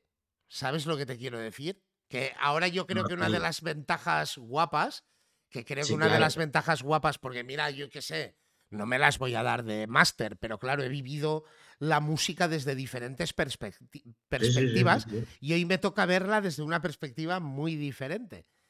Y realmente, ¿qué, quiere decir? ¿Que no hay pasión en lo que hago? Evidentemente hay pasión en lo que hago, pero sí que es cierto que no es que desaparezca la pasión, pero se reduce un poco la pasión porque nace la obligación. Sí, claro. Y no siempre estás en el mismo mood. ¿Sabes? Y aparte, en la peli de Notorious Big eh, hay una parte eh, que creo que se la, no sé si se la dice Tupac a, a creo, que dice, eh, lo increíble, lo guapo, es cuando estás subiendo el escalón. Es el mejor momento. Lo jodido es cuando estás en el siguiente escalón, porque lo único que te queda es bajar. Lo siguiente es bajar. O te quedas aquí, te mantienes, o lo único que vas a hacer es esto. Y eso es cierto. Un artista no va a ser siempre la hostia. Yo puedo hacer ahora un disco con, con You Know y triunfar. Y decimos, ¡buah! Discazo, yo, creo que has, dicho un tiempo verbal erróneo y perdona que te corrija, ¿eh? O sea, vas a hacer un disco bestial con You Know Exactamente, exactamente, exactamente. Correcto. Eso es, ponerte un límite que no existe. Eso es cierto. Pero claro, ahí está el, el, rollo. Yo me hago el discazo, eso es la hostia, eh, lanzo después un EP o unos singles tal, de puta madre. Luego a lo mejor me hago otro disco y ya no mola tanto. Porque aparte ya no solo el hecho de que, de que tengas que cuidar bastante esa línea, porque tú, claro, tú sacas un disco y a base de cómo funciona ese disco, cómo triunfe o no, cómo guste o no, tú también te, te, te quedas en esa marea, ¿sabes? Dices tú, vale, moló esto por cómo voy fluyendo aquí y tal. Si hago algo diferente, vamos a probar. Tú vas probando cosas, ¿sabes? Y va a llegar un momento que en el segundo disco igual quieras probar algo diferente a ti, porque quieras eh, evolucionar, ¿entiendes? Pues a lo mejor en el segundo disco me quiero hacer, pues igual ocho temas en, a doble tempo. Me apetece hacer doble tempo. O en el segundo disco, pues quiero empezar a, meter guitarristas y quiero empezar a que haya peña que esté con, con más música más música real, más instrumentación y tal. Puedes flaquear. Si flaqueas, también están tus emociones. Como flaquees, también te va a dar un bajón a ti. Si te da un bajón a ti, también eso es la... Es que todo el, todo rollo se funciona. Ya no es que sea la obligación, para mí, ¿eh? mi forma de, pensar. Ya no es la obligación, es el hecho de que ah, tú tienes la libertad de hacer lo que tú lo vas a hacer eres tú, que eso es lo único que no se te puede olvidar. Tú haces lo que haces porque eres tú y si gustas es porque te gusta como lo haces. No hay más la, movida es cuando quieras probar algo que sea diferente a ti, quieras hacerlo. Pero bueno, ahí también hay otro factor. Y ahora te quiero hacer ahí una pregunta ahora que estamos tú y yo solos. Eh, pero eh, yo creo que hay una gran diferencia, por ejemplo, entre un major y un independent. O sea, e, en, estar en un sello con... Eh, yo que sé, antes los mencionabas a los que has renunciado, como Universal, Sony y demás, y otra es estar en un independiente, porque en un independiente probablemente, no sé cómo, cómo trabajaréis en You Know It, ¿eh? pero en, eh, en, sellos independientes lo lógico es que igual te dejen ser más tú. ¿Sabes? Pero si, por ejemplo, tú vas a un sello de los gordos y detrás hay pasta de por medio, probablemente vas a tener un tío eh, tocándote los huevos diciéndote, tío, no, hagas este tema que esto no vende, ¿sabes? O esto no, lo digas, o, ¿sabes? Claro, claro. No, es que, a ver, las industrias grandes, obviamente, eh, a ellos te amarran de una manera brutal. Eso quiere decir, si tú, eh, tú estás en un sello de la hostia y ellos, pues claro, te ponen pasta, tú cobras una pasta también, porque esa gente te toma 30.000 pavos para ti. Es un ejemplo, ¿no? Pero tienen pasta. Ellos sí no sé, si champú HS les llama y les dice, Cuidado con esos 30.000 pavos, ¿eh? Sí. Ten cuidado. En Galicia, vuelan rápido. No, no, y son esos 30, igual no hay más. Y detrás hay, hay más de 30, pero igual a ti te ah, dan esos 30. A ti te dan 30 para que. Pero ahora, ahora, ahora, que, ahora que estamos entre tú y yo y no están por aquí ni Jaycee Molina ni Denny Well, ¿cómo te tratan en You Know It, tío? ¿Te, dejan, te dan libertad o te aprietan los cabrones esos? Ah, bueno, a mí me amenazaron, tengo tres amenazas en casa y... Muy bien, tío, muy bien. Son gente increíble y la verdad que, el primer momento, lo primero que me dijeron es eso. Eh, nosotros no te vamos a decir que sabes libertad pura. Yo tengo que trabajar con ellos, tiene que estar su nombre, por supuesto. A mí es lo que quiero, de hecho. Y, y son peña espectacular. ¿sabes? no tengo ninguna queja porque no te atan a nada. De hecho, lo que quieren es que tú seas tú. O sea, lo único que te ata es un contrato que es, que es lo que tú quieres, me refiero. Pero tengo una libertad para todo, para hacer música con quien quieras, para hacer música, ¿sabes? Y no, no, no hay esas obligaciones, ¿sabes? Rollo, pues imagínate que te digan en las grandes empresas y tienes que hacer un anuncio para HS rapeando, te tienes que joder y hacerlo. Es así. Si tienes que, tienes que hacerte un tema de rap de emoal, ¿sabes? jódete y hazlo, tío. Y si no lo haces, igual lo que hacen es en plan, mira, pues no, no, ¿sabes? O sea, te joden y no sigues grabando ni con ellos, pero tampoco puedes hacer música hasta que acabe, ¿sabes? Total. Hombre, yo que sé, tío, me lo estás pintando demasiado guay, tío. ¿Y tú qué hiciste? ¿Le escribiste y tal y te llevaron por delante? Pues me tienes que pasar la dirección, tío, porque me lo estás pintando guay, tío. Quiero ir a You Know It Music, tío. Bueno, déjame primero hablar con ellos para ver si les parece bien. Y Hostia, pues, tío, me harás un favor, tío, porque me lo estás pintando, tío, que joder, yo también quiero. Hablo con ellos y, les digo que es un colega, tal, un tío de puta madre, vamos que hace música guapa. Yo creo que no vas a tener problema ninguno. Son muy jefes. ¿eh? Bueno, música guapa ya suena antigua. Tengo que renovar el armario. Se hace, pues se renueva, pero lo que tienes está cojonudo. Y eso está ahí. Eso está ahí. Esa es tu huella. Así que Ese es el currículum. Me lo has, me lo has pintado, tío, que voy a, voy a entrarles a esa peña también. Pues si me haces el favor, tío. Claro que sí, yo les hablo y le digo que para adentro. Y nos hacemos un, fit, tú y yo. Y ahora viene uno de los momentos más tristes de, de Wario Radio, el decirte, llevamos eh, pues dos horitas de charla, que es el efecto Wario Radio, que a mí se me pasan volando. Ya te digo, pues sí, ¿eh? Pues que se me pasan volando. Y bueno, lo primero así de saber cómo te has sentido en Wario Radio. Muy cómodo, tío. Muy guay, muy guay. Muy guay. Yo, bueno, soy una persona que se me da mucho la olla hablar de hablar, como puedes ver. Pero. A mí no, ¿eh? Yo soy súper cuerdo. Pero por eso encajamos, porque somos los dos así. Entonces, eso. claro, ¿sabes? Como se dice aquí, simio reconoce a simio, ¿sabes? Entonces, esto, esto es lo bonito y lo especial. Nada, encantadísimo, tío, encantadísimo. Y, y que cuando quiera repetir yo me apunto. Me apunto y que nada, que un millón de cosas que eres un Yo me lo he pasado de puta madre, te lo tengo que reconocer. O sea. Que, que, considero, y claro, es feo que lo diga yo, pero considero que, que, bueno, me imagino que el tiempo igual dará o quitará la razón, pero creo que al final, hostia, por, por las cosas que hemos ido hablando, creo que es un paso importante al final personal tuyo, ¿no? De, tomar una determinación de decir, pues venga, mira, hasta ahora me lo estaba guisando y me lo estaba cocinando yo, pues vamos a ver qué, qué, es lo que pasa. O sea, me parece que es un paso... Que, rompí, miedo que rompí y aparte es una oportunidad. Y, Pero quiero, quiero, que sepas que es una oportunidad mutua. ¿Vale? Eso sí, sí. Sí, sí, no, por supuesto, por supuesto. Aparte que ya hablé con ellos también, ya les dije, ¿sabes? Eh, a mí me da igual. De hecho, como si en algún momento me hace falta y ellos me pueden ayudar también económicamente para lo que sea, y si tenemos que ir a 50-50, eh, yo me alegro y quiero. O sea, ¿sabes lo que te quiero decir? hay gente que dice, ah, pero es que estos, esta peña, ¿sabes? Se lleva un porcentaje. Tío, tiene que llevarse un porcentaje porque eso, esta gente curda. Trabaja para ti, para ayudarte, tío, para que subáis los dos, ¿sabes? Y yo apoyo muchísimo eso, tío. Y quiero eso, ¿sabes? Porque si yo triunfo, ellos triunfan. Y si podemos subir todos, todos los que ya llevan en You Know, ¿sabes lo que te decir? O sea, no solo yo con You Know, sino que toda la peña que englobe ahí, para arriba, tío. Aquí lo importante es hacer música y tener oportunidades. Y, ahora sí, como bromas aparte, eh, evidentemente, eh, hostia, yo creo que, que, estamos haciendo algo muy guapo.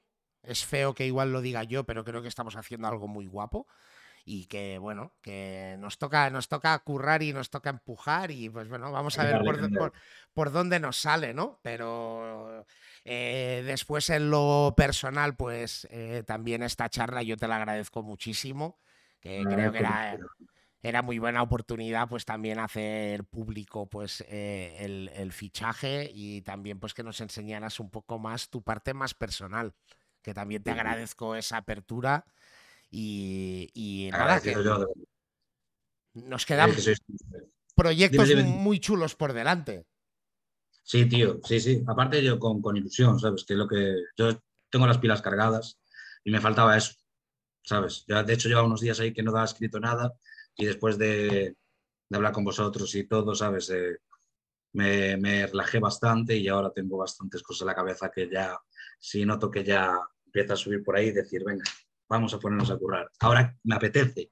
Y cuando apetece va a salir cosas guays. Pues muy, muy pronto, muy, muy pronto vamos a tener arte en tinta con You Know With Music y, hostia, eh, a ver cómo, cómo se desarrolla.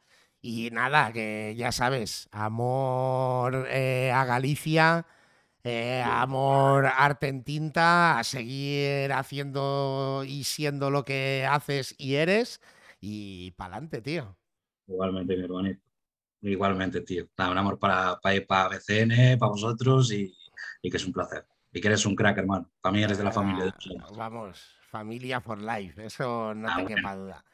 Pues nada, deciros que Wario Radio, esto es así, eh, pues para, como diría aquella famosa frase de Fubu, ¿no? Foras vayas. De nosotros para, para nosotros.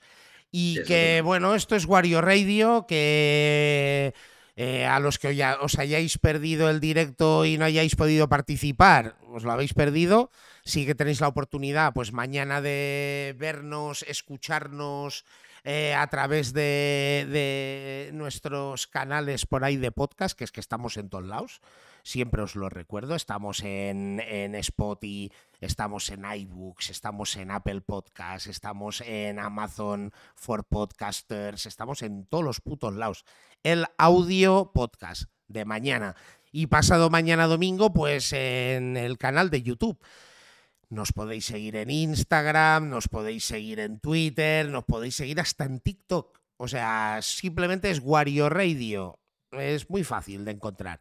¿Que nos comemos la olla con ello? No, nos comemos la olla con ello. ¿Que nos mola que nos sigáis? Desde luego. ¿Que nos ayudáis a ser más grandes? Desde luego. Pero hostia, ver crecer la comunidad como la estamos viendo crecer es un placer, es un orgullo y sobre todo es un honor. Así que lo dicho, la semana que viene no tenemos Wario Radio. Eh, dejad que me oxigene un poco. Y de aquí dos semanas tenemos Wario Radio. Estaros pendientes por las redes que anunciamos en breve. Y nada, eh, lo dicho, muchísimo amor. No, no hay más que daros muchísimo amor y agradeceros a todos los que estáis con nosotros y a todos los que nos seguís. Brothers and sisters, esto es Wario Radio. Peace.